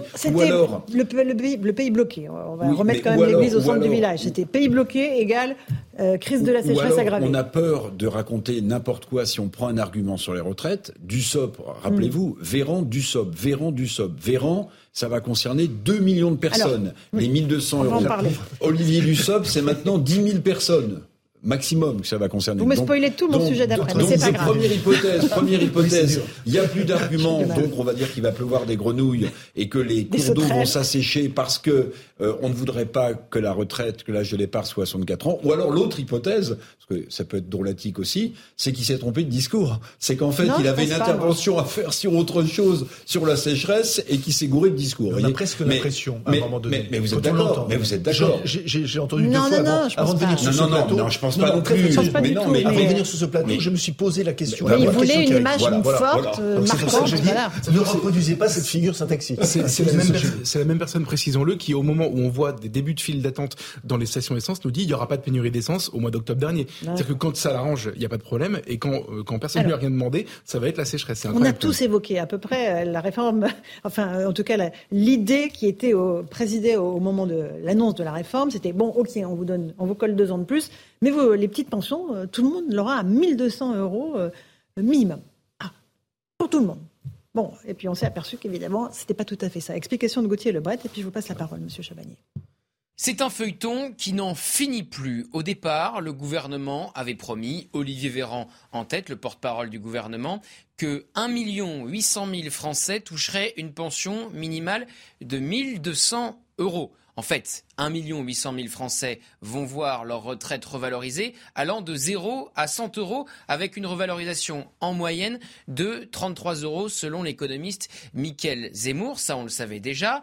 Ensuite, euh, Olivier Dussopt, dans un premier temps, le ministre du Travail, a refusé de donner les vrais chiffres sur le nombre de Français qui seront concernés. Il a finalement lâché un chiffre à la fin des débats à l'Assemblée nationale sur la réforme des retraites. 40 000 nouveaux retraités toucheront 1200 euros chaque année. 40 000 nouveaux retraités. Eh bien, Jérôme Gage, député PS, n'a pas cru à ce chiffre il y a quelques semaines. Et hier, Olivier Dussopt eh lui a répondu. Et il avait raison, Jérôme Gage, député euh, PS, puisque dans le courrier que lui a adressé le ministre du Travail, il est dit que 10 à 20 000 Français, nouveaux retraités, toucheront une pension minimale de 1200 euros. Donc au départ, on était à 1,8 million. Ensuite, on est passé à 40 000 nouveaux retraités. Et aujourd'hui, on est entre 10 et 20 000 nouveaux retraités chaque année qui seront concernés par cette pension minimale. Le gouvernement a bien du mal à s'extirper de cette faute de communication. Et il n'y a pas eu qu'une faute de communication sur la pension minimale, mais également sur les femmes, sur les carrières longues, cette grille de bingo où on ne cotise pas le même nombre d'années 43 ou 44 ans en fonction de si on a commencé à un âge père ou impair avant 21 euh, ans. Donc faute de communication pour le gouvernement et les partis de gauche s'en servent déjà pour tenter de mobiliser pour le 7 mars prochain. Vous connaissez l'objectif de la NUPES et des syndicats, bloquer le pays mardi prochain. Cyril Chabagnier, sur euh, cette euh, pension minimum à 1200 euros, on en arrive maintenant à 10 à 20 000 retraités qui verront leur retraite arriver à ce chiffre-là. Pareil, est-ce que là vous dites euh, on, nous a trompés? Oui, euh, évidemment. Mais euh, ce qui est le plus bizarre dans cette histoire, c'est que, rappelez-vous les déclarations il y a encore quelques semaines d'Olivier Dussopt, qui reprochait aux syndicats réformistes, et il visait en particulier celui de Laurent Berger et le, mien, en disant ces syndicats ont même pas été capables de reconnaître les quelques avancées. On savait qu'ils étaient contre les 64 ans, mais ils n'ont pas reconnu qu'il y avait des choses positives. Mais euh, moi, je, je n'ai que la réforme est juste. Hein, je n'ai aucun souci de reconnaître des choses positives quand elles le sont. Je pense que c'est la marque de mon syndicat. Le problème, c'est qu'il faut les trouver les choses. Euh, sur le minimum de pension, alors on nous avait dit ça serait un million, un million huit cent mille personnes, 1200 euros à partir du moment où il y a une carrière complète. À temps plein. On se rend compte. À temps plein à temps plein, on se rend compte qu'à la fin, euh, c'est alors c'est passé dans 1 million 800 000 personnes auront une petite augmentation, puis au bout du bout, ça concernera pas pas grand monde, ou quand ça concernera du monde, ça concernera pour quelques euros, parce que c'est ça qui va arriver pour une grande partie. Sur les carrières longues, on nous avait dit dès le départ, ça sera 43 ans maximum de cotisation. Mhm. Après, on nous a dit non, mais on vous avez passé un tableau, vous l'avez pas bien compris. Donc apparemment, j'ai pas bien compris le tableau qu'on m'a passé, mais on se retrouve avec 43, 44, etc. Sur les femmes, il faut qu'on se réjouisse simplement qu'on n'ait pas touché euh, à l'âge d'annulation de la décote à 67 ans. Donc en fait, c'est pas un plus, c'est mhm. simplement on nous dit, euh, vous savez, quand on repousse l'âge égal, on repousse aussi l'âge d'annulation de la décote. Donc vous devez être super content, on l'a pas fait. Oui, on est super content qu'il y ait toujours 90 000 femmes chaque année dans ce pays qui doivent attendre 67 ans pour avoir une carrière, enfin, pour avoir une retraite à taux plein. Donc euh, oui, au bout d'un moment, je suis désolé, euh, le contrat il n'est pas rempli. On nous a on nous a pas respecté non plus sur le fait euh, des quelques avancées qu'on pouvait avoir pour compenser ces 64 ans, même si pour nous dès le départ elles étaient insuffisantes. Mhm. Et celui qui a menti à l'autre, je ne crois pas que ce soit les organisations syndicales, c'est plutôt l'inverse. Et juste sur le Sénat qui veut proposer quelque chose pour les femmes qui ont eu des enfants, qui se font évidemment euh, squeezées dans cette réforme. Euh, vous êtes d'accord pour qu'elles partent euh, à 63 ans ou qu'elles aient une surcote alors, je vais peut-être vous, vous surprendre. L'idée est, est plutôt bonne à la base, mhm. parce qu'on essaye de favoriser les femmes. On a plusieurs problèmes avec, avec cet amendement. Un, c'est que l'Europe nous a déjà démontré que c'était pas constitutionnel. parce que le problème qu'il y a, mhm. et je comprends pas d'ailleurs pourquoi on le limite qu'aux femmes, c'est ce qu'aujourd'hui on se bat pour l'égalité, on se bat pour que les mm. hommes aussi s'impliquent plus dans euh, euh, la vie et l'éducation des gamins et de pouvoir s'arrêter. Donc on devrait dire que tout parent, tout parent qui euh, arrête son activité pour élever les, les enfants bénéficie de trimestres en plus. Et je vous dis, ça ne marchera même pas parce que constitutionnellement, l'Europe a déjà démontré que ça ne l'était pas. Il y a une inégalité entre les femmes et les hommes. Donc il faudrait le faire pour tout le monde. Et puis, il y a quand même un message qui est un peu cynique derrière. C'est parce que euh, vous avez les femmes des salaires moins importants que les hommes, euh, parce que vous avez des carrières plus sachées, parce que et parce qu'on n'arrive pas à régler ça, mhm. on vous donne un petit bonus à la fin. Et, le, vrai sujet, c'est de régler toutes ces inégalités avant, pas de corriger au moment de la retraite. Et je vous dis, en plus, ça ne se fera pas parce que c'est pas constitutionnel. Donc l'idée de départ de donner un coup de main, on peut pas être forcément mm. contre. Quand on l'analyse, c'est peut-être pas la meilleure des solutions et ça ne marchera pas. Salariale réglerait le problème. Et l'égalité salariale réglerait le problème, comme je l'ai dit. Donc c'est pas comme ça qu'il faut le prendre. Il y a quand même quelque chose de dramatique. Il y a quand même quelque chose de dramatique, c'est que le fiasco chiffré du gouvernement sur cette histoire de 1200 euros. J'appelle ça un fiasco chiffré. Euh, ça décrédibilise complètement politiquement le gouvernement, mais ça décrédibilise aussi, par contre-coup, effet collatéral, les républicains. Les républicains qui, eux, avaient cru arracher euh, cette, cette mesure à 1200 euros qui était un peu leur béquille de raccrochement au gouvernement sur cette. Le gouvernement l'a tout de suite mis dans la balance. Toute leur hein. communication. Oui, mais bien sûr. Mais en fait, oui, c'est ça. Et en fait, eux-mêmes, par contre-coup, ils prennent l'eau et je sais même pas comment ils vont pouvoir, vis-à-vis de leurs députés ou de leurs sénateurs, leur expliquer que hmm. ce qu'ils avaient arraché est un fiasco hmm. et qu'il faut quand même continuer à soutenir la D'où l'amendement sur les femmes. Exactement. Et qui va être un fiasco parce que c'est pas constitutionnel. La des députés, des députés LR n'est pas la même que la logique des sénateurs LR déjà. Non. Eric a d'autant plus raison que. vous vous rendez compte de l'erreur du gouvernement? Passer de 1,8 million à 10 à 20 000 personnes, c'est 100 fois moins. Non mais attendez, c'est énorme. C'est pas une faute de communication, comme le disait notre notre magnifique Gauthier Lebret. C'est de l'amateurisme total, c'est de l'incompétence totale. Je veux dire, c'est pas possible. On ne peut pas avoir un écart de cette. C'est une absence de professionnalisme. Cette réforme, elle est approximative, elle est improvisée. On ne peut pas se permettre à ce niveau-là, avec les conséquences que cela a pour les Françaises et les Français, pour les travailleurs, euh, d'être dans l'approximation, d'être dans l'improvisation. Moi, je suis choqué. Je veux vous dire, rien qu'avec cette erreur, le président de la République devrait pouvoir s'appuyer dessus en disant, écoutez, euh, là, euh, mes ministres ont fait n'importe quoi, on va revoir la copie, donc euh, et on va revenir effectivement en, en construisant la, la, réforme cette fois-ci. Mais là, je veux dire, donc c'est d'autant plus difficile qu'il s'appuie sur cet argument. Il s'appuie sur cet argument. Donc, et là où, là où Eric a raison, les républicains. Eric, comment ils vont s'en ah, sortir C'est pas, pas bah, possible. ils s'en sortent avec le subterfuge pour les pour les femmes, en fait, je pense, ils déplacent le problème mais et ils mettent l'éclairage Mais comme ça va planter aussi, les Français sont pas Allez, pas tous en même temps. Allez, on fait juste le, rappel des titres de l'actualité de 18h30 avec Adrien Spiteri.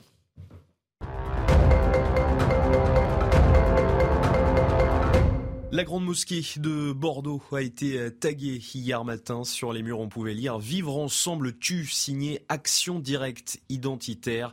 Il pourrait s'agir d'un groupe d'ultra-droite bordelais. Une plainte a été déposée par le responsable de la mosquée. C'est un coup dur pour Gab France. L'enseigne a été placée en redressement judiciaire aujourd'hui. Le tribunal de commerce de Grenoble a suivi les réquisitions du parquet. Une différence négative de près de 26 millions d'euros dans les comptes de la société a été constatée.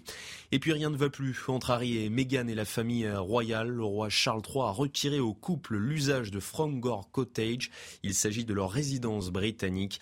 Le palais de Buckingham aurait envoyé un avis d'expulsion au couple, conséquence notamment des récentes révélations d'Harry dans son œuvre autobiographique. Merci beaucoup pour ce rappel des titres de l'actualité. On va faire une minuscule pause. On se retrouve avec nos débatteurs. On continuera à parler des retraites. On va aussi parler de l'inflation euh, parce que les négociations entre distributeurs et, fournisseurs et grandes surfaces sont en train de se terminer. Et ça va être très compliqué au niveau de l'inflation, notamment sur l'alimentaire. On en débat dans un instant dans Punchline sur CNews et sur Europe 1. tout de suite.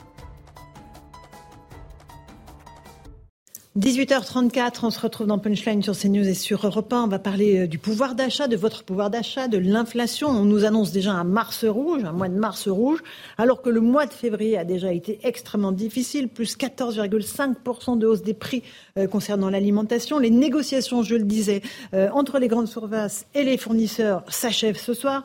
Ça va se terminer évidemment par une nouvelle augmentation. On va faire le point avec Régine Delfour et je vous passe la parole ensuite. Faire ses courses demande désormais aux Français de passer plus de temps dans les magasins. Je regarde tous les prix. Hein. Je fais attention à tout, à ce que je prends, hein, parce que c'était beaucoup moins cher. Mais là, tout est cher. Le pain, tout. Avant, c'est vrai qu'on prenait comme ça sans s'en rendre compte, mais maintenant, oui, on fait vraiment attention parce qu'on a un budget assez euh, restreint maintenant. On essaye d'être plus sur des produits moins chers et puis euh, et puis on réduit les courses en fait, parce que sinon on ne peut pas s'en sortir. Mais les prix des produits alimentaires vont continuer à s'envoler, comme nous le confirme Pascal de Lima, chef économiste CGI Consulting. Avec plus 15% de hausse de prévision à la hausse pour 2023. C'est 510 euros de plus par foyer euh, sur un an, hein, sur 2023, qui est prévu. Donc euh, le moral pas très bon non plus. Voilà, 21% sur le sucre, 19% sur les œufs, 30% sur les steaks hachés. Pour lui, l'augmentation des prix des matières premières a une incidence sur l'inflation des produits alimentaires. Mais ce n'est pas l'unique raison. Les industriels accusent des pertes importantes qui sont en fait des ralentissements de profits. Ce ne sont pas vraiment des pertes, c'est que leurs profits ont effectivement un peu baissé. Et donc, ils doivent répercuter leurs prix euh, euh, sur, euh, sur la grande distribution pour nombre d'entre eux. Puis, pas exclure pour certains, certainement, un opportunisme et des effets d'aubaine. Industriels, producteurs et distributeurs sont en pleine négociation jusqu'à ce soir. Objectif, trouver un accord concernant les prix affichés dans les supermarchés pour les prochains mois. Cyril Chabagnier, vous êtes le président de la CFTC, vous êtes très mobilisé sur les retraites, mais là, sur le pouvoir d'achat et sur l'inflation, c'est une déflagration pour les Français. Mais c'est une, c'est une catastrophe. On a de plus en plus de personnes et ça va être des proportions très importantes qui vont soit mal se nourrir, soit pas se nourrir, ou en tout cas pas faire la totalité des repas. Enfin, c'est, c'est un drame et on le voit de, de plus en plus. Et sur cette affaire, c'est, on ne comprend pas tout. Enfin, il y a des choses qu'on ne s'explique pas. Et votre reportage d'ailleurs l'a très bien dit. Il y a évidemment, on le sait, une augmentation des matières premières qui implique mmh forcément une augmentation du coût de production, donc c'est répercuté. Mais quand on voit certains produits, le prix euh, annoncé, l'inflation qui est parfois de 20 à 25 l'explication ne peut pas se résumer uniquement au prix, euh, enfin en tout cas à l'augmentation de la matière première. Ou de l'énergie, au prix de l'énergie. Ou au prix de l'énergie. Il y a d'autres jeux qui rentrent en compte, alors parfois pour euh, compenser certains profits, parfois pour de la spéculation, parfois, voilà, il y a toute une série de sujets et c'est et c'est pas et c'est pas supportable. donc il faut absolument que tout le monde retrouve la raison, que la répercussion des prix soit, soit minorée, enfin en tout cas soit justifiée par rapport à, un prix augmenté de, des matières premières et de l'énergie, mais pas plus. Et au bout d'un moment, mmh. il va, bien falloir arriver à un chèque alimentaire. Il y a chèque alimentaire. Mais, mais, mais, sûrement, parce qu'il va y avoir une partie de la population qui ne pourra pas se nourrir. Bah déjà, les banques alimentaires sont submergées. Mais, mais, mais, les banques alimentaires sont submergées. Il faut voir ça. les réseaux du cœur, je vous en parle même pas. Enfin, ça explose mmh. complètement. Et on va être obligé euh, d'aider les Français, comme on a fait un chèque. Le gouvernement a fait un chèque pour l'énergie quand il y a eu une flambée. Mmh. Il va être, va être obligé de faire pareil. C'est les Français qui financent tout ça. Je mais je sais que c'est les Français qui financent, mais au bout d'un moment, il y a une urgence à, à répondre. Donc déjà, qu'on retrouve la raison. Moi, j'attends les résultats ce soir euh, de ces de ces négociations, mais j'ai bien peur que euh, ces négociations aboutissent quand même à des choses assez, euh, assez, assez importantes et des hausses très très importantes. Mais honnêtement, il y a des produits, c'est incompréhensible. Mmh. Incompréhensible. Parce que le, fait que on nous explique que, bien sûr, il y a le conflit en, Ukraine. Mmh. bien, bien sûr. Mais quand on voit, par exemple, que on doit importer de la viande en France, importer, on est en France. On importe on 20 à 30% de notre viande. Oui, on doit en importer. 29% Pardon, mais, mais les fruits aussi, enfin des, des légumes aussi. C'est juste, c'est-à-dire que nous qui avions été. Alors là, évidemment, peut-être qu'il y a un ministre aussi qui va dire que c'est faux. Hein, de même qu'on n'avait pas l'indépendance énergétique, on n'avait pas l'indépendance alimentaire. Voilà. Mais bien sûr que si. Enfin, bien sûr qu'on avait quand même une forme d'indépendance alimentaire. Une souveraineté alimentaire. Par, par, rapport à l'Europe. Et là, et là, franchement, on importe. Donc il y a, y, a, y a, quelque chose qui, euh, qui, euh, qui, qui, ne va pas. Vous avez eu raison d'ailleurs de souligner euh, les conséquences de ça, parce qu'évidemment il y a des conséquences dramatiques pour des personnes qui mmh. n'ont pas de quoi manger, mais il y a aussi des conséquences à, à, court terme et à moyen terme sanitaires très importantes. Il va y avoir une explosion de l'obésité. Donc évidemment, c'est-à-dire que les gens vont se nourrir mal. Mmh. et, et, on la constate déjà, cette explosion de l'obésité. Tout le monde nous l'a fait remarquer. Donc cette explosion de l'obésité, mmh. ça va être des, une explosion des maladies cardiovasculaires, etc., etc., etc. Donc tout, tout, ça, enfin, c'est, c'est, on reprend tout, on, on, tire tout, et tout vient, euh, mmh. en effet, comme dit euh, quelqu'un qui est souvent sur cette antenne, il faudrait changer le logiciel. Bon, alors Karine Zerebi, vous aurez Je pense que, je ne sais pas si on mesure comment la situation est dramatique. J'étais avec un éleveur hier, de l'Aveyron, euh, de, qui m'expliquait qu'il y avait de moins en moins d'éleveurs, ils n'en peuvent plus des abattoirs qui ferment dans le pays, donc euh, les importations de viande ne vont faire qu'augmenter.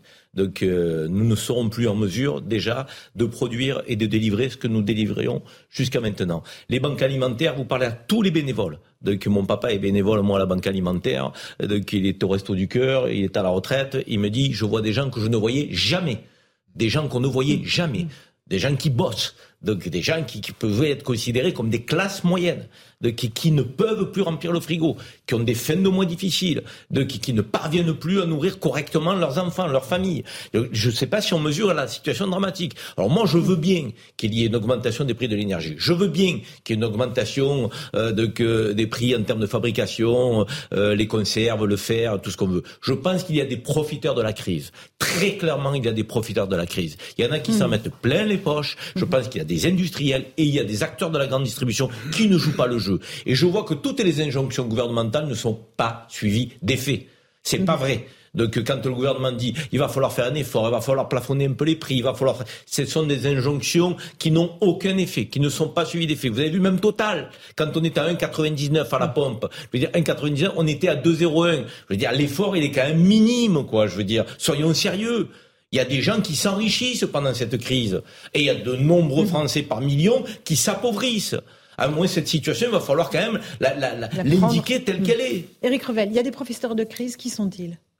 Bah oui, il y a des professeurs de crise, ce que Pascal Delima appelle des effets d'aubaine, hein, ça c'est un terme économiste pour dire qu'il y en a qui tirent profit d'une situation mhm. compliquée pour les autres. C'est vrai. Bon, mais il y a aussi une part de, réel qu'il faut quand même souligner, c'est que euh, tous les coûts de production ont quand même augmenté pour les industriels. Pour les industriels. Mhm. Il n'y a pas que le coût des matières premières. Le coût de l'énergie, Karim Zeribi mhm. parlait des conserves, c'est juste. Quand vous faites euh, du métal, de l'acier ou du fer blanc, euh, ben vous avez une facture qui a explosé. Euh, bon, mais en fait, il y a aussi un jeu entre les distributeurs, enfin un jeu. J'emploie le mot qui est, pas très adroit. Il y a aussi un je te tiens par la barbichette, c'est-à-dire que les distributeurs savent très bien que les, les produits ont besoin d'être référencés, si possible en tête de gondole pour bien se vendre, sinon leur chiffre d'affaires baisse.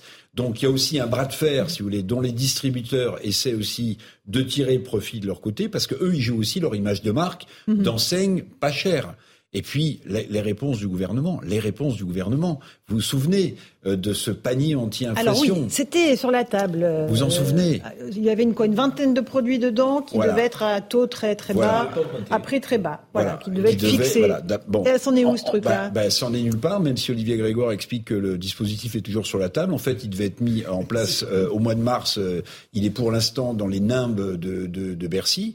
Et puis surtout, il y a plein d'enseignes qui ont mis en place leur propre panier anti-inflation promo pour essayer de, hmm. de, redorer euh, leur image de marque.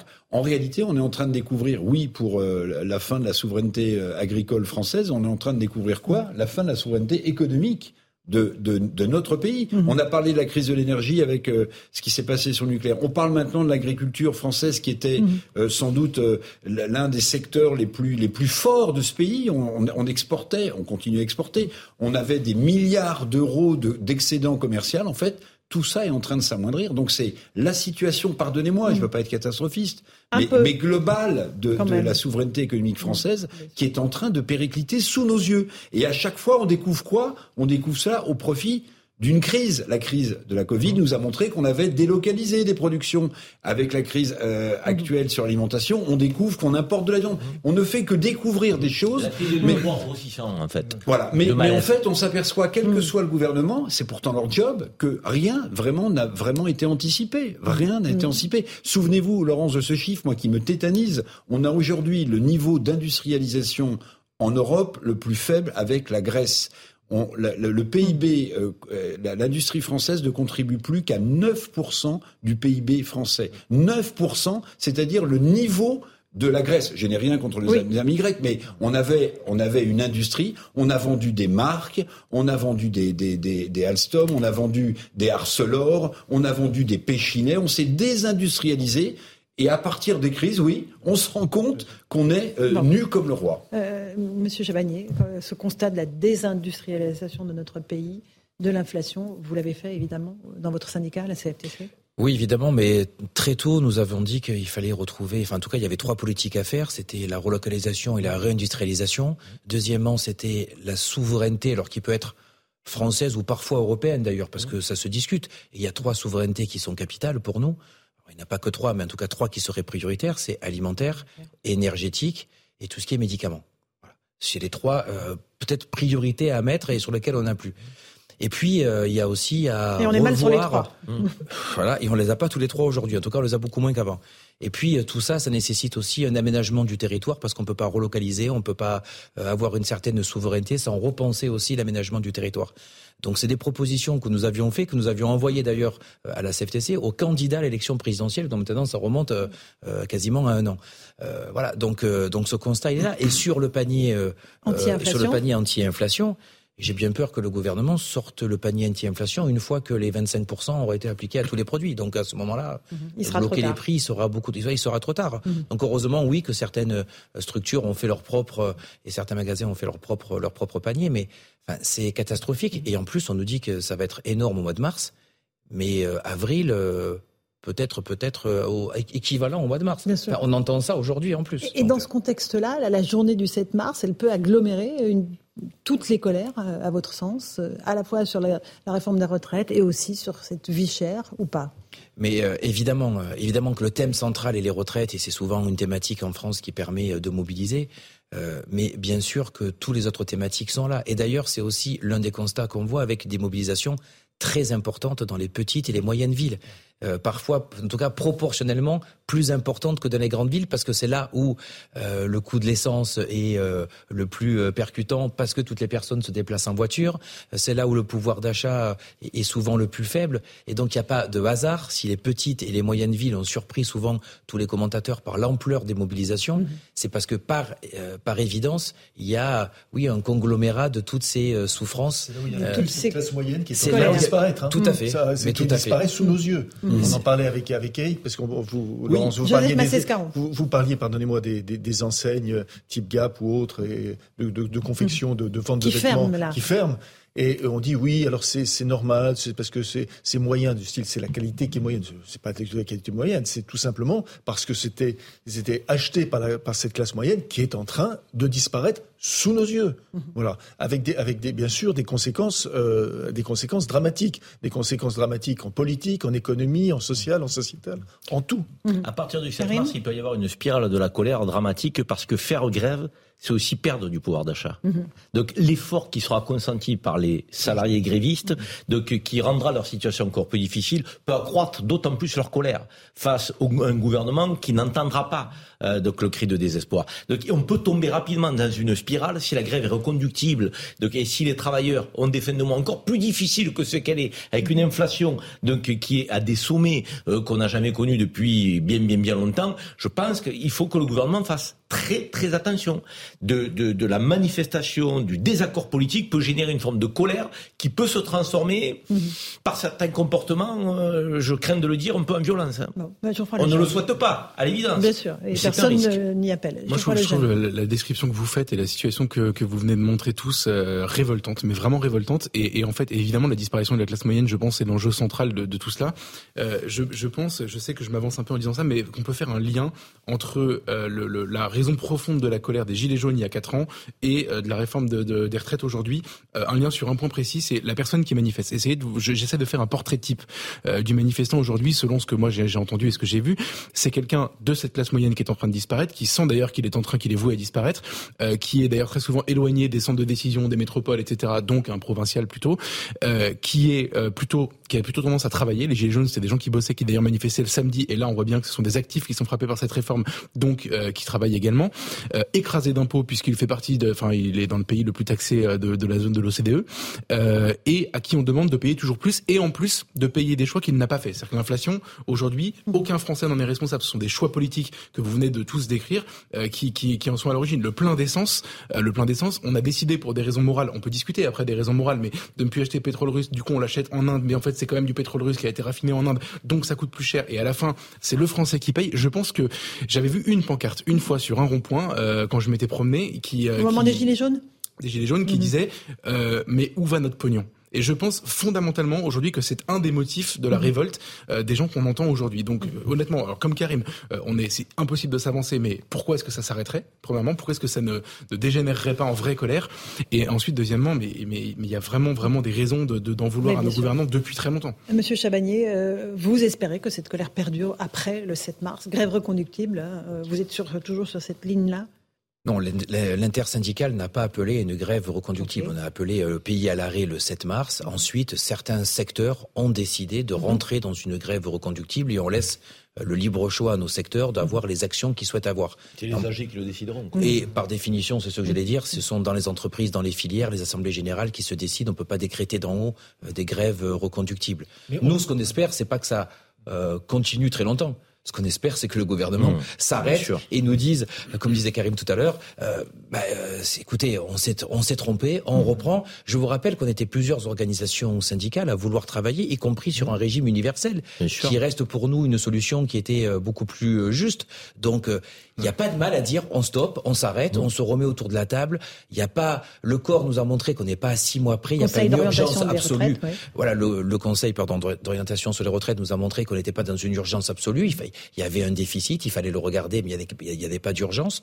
Et donc on se remet autour de la table. Et je crois très franchement qu'on peut, avec les organisations syndicales, en tout cas avec certaines, on peut trouver. Mais vous pensez qu'en une, journée, vous pouvez arriver à faire en une journée faire reculer le. Alors d'abord, c'est pas une journée, on se manifeste depuis le 19. Non, mais d'accord. Euh, et je crois beaucoup sur le 7 mars. On mise beaucoup sur le 7 mars parce que je crois que ça va avoir une ampleur qui va être différente et on n'est pas que simplement sur des manifestations ou des grèves.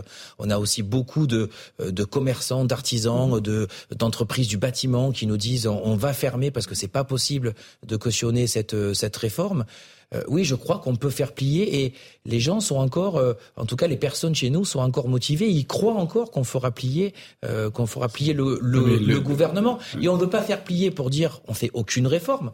On fait plier pour dire c'est pas la bonne réforme. Remettons-nous autour de la table et trouvons une solution ensemble. Vous voyez, en plus, on est prêt à se remettre autour de la table pour trouver une solution. C'est fou à quel point, pardonnez-moi, votre maturité tranche avec l'immaturité de l'exécutif et l'immaturité des, parlementaires au parle, euh, à, l'Assemblée nationale.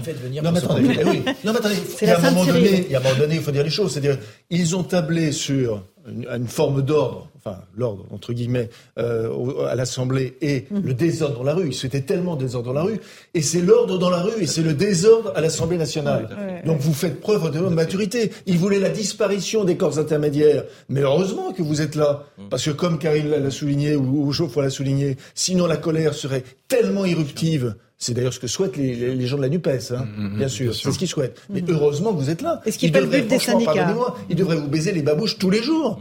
Non mais attendez, non, mais c'est fou quand même.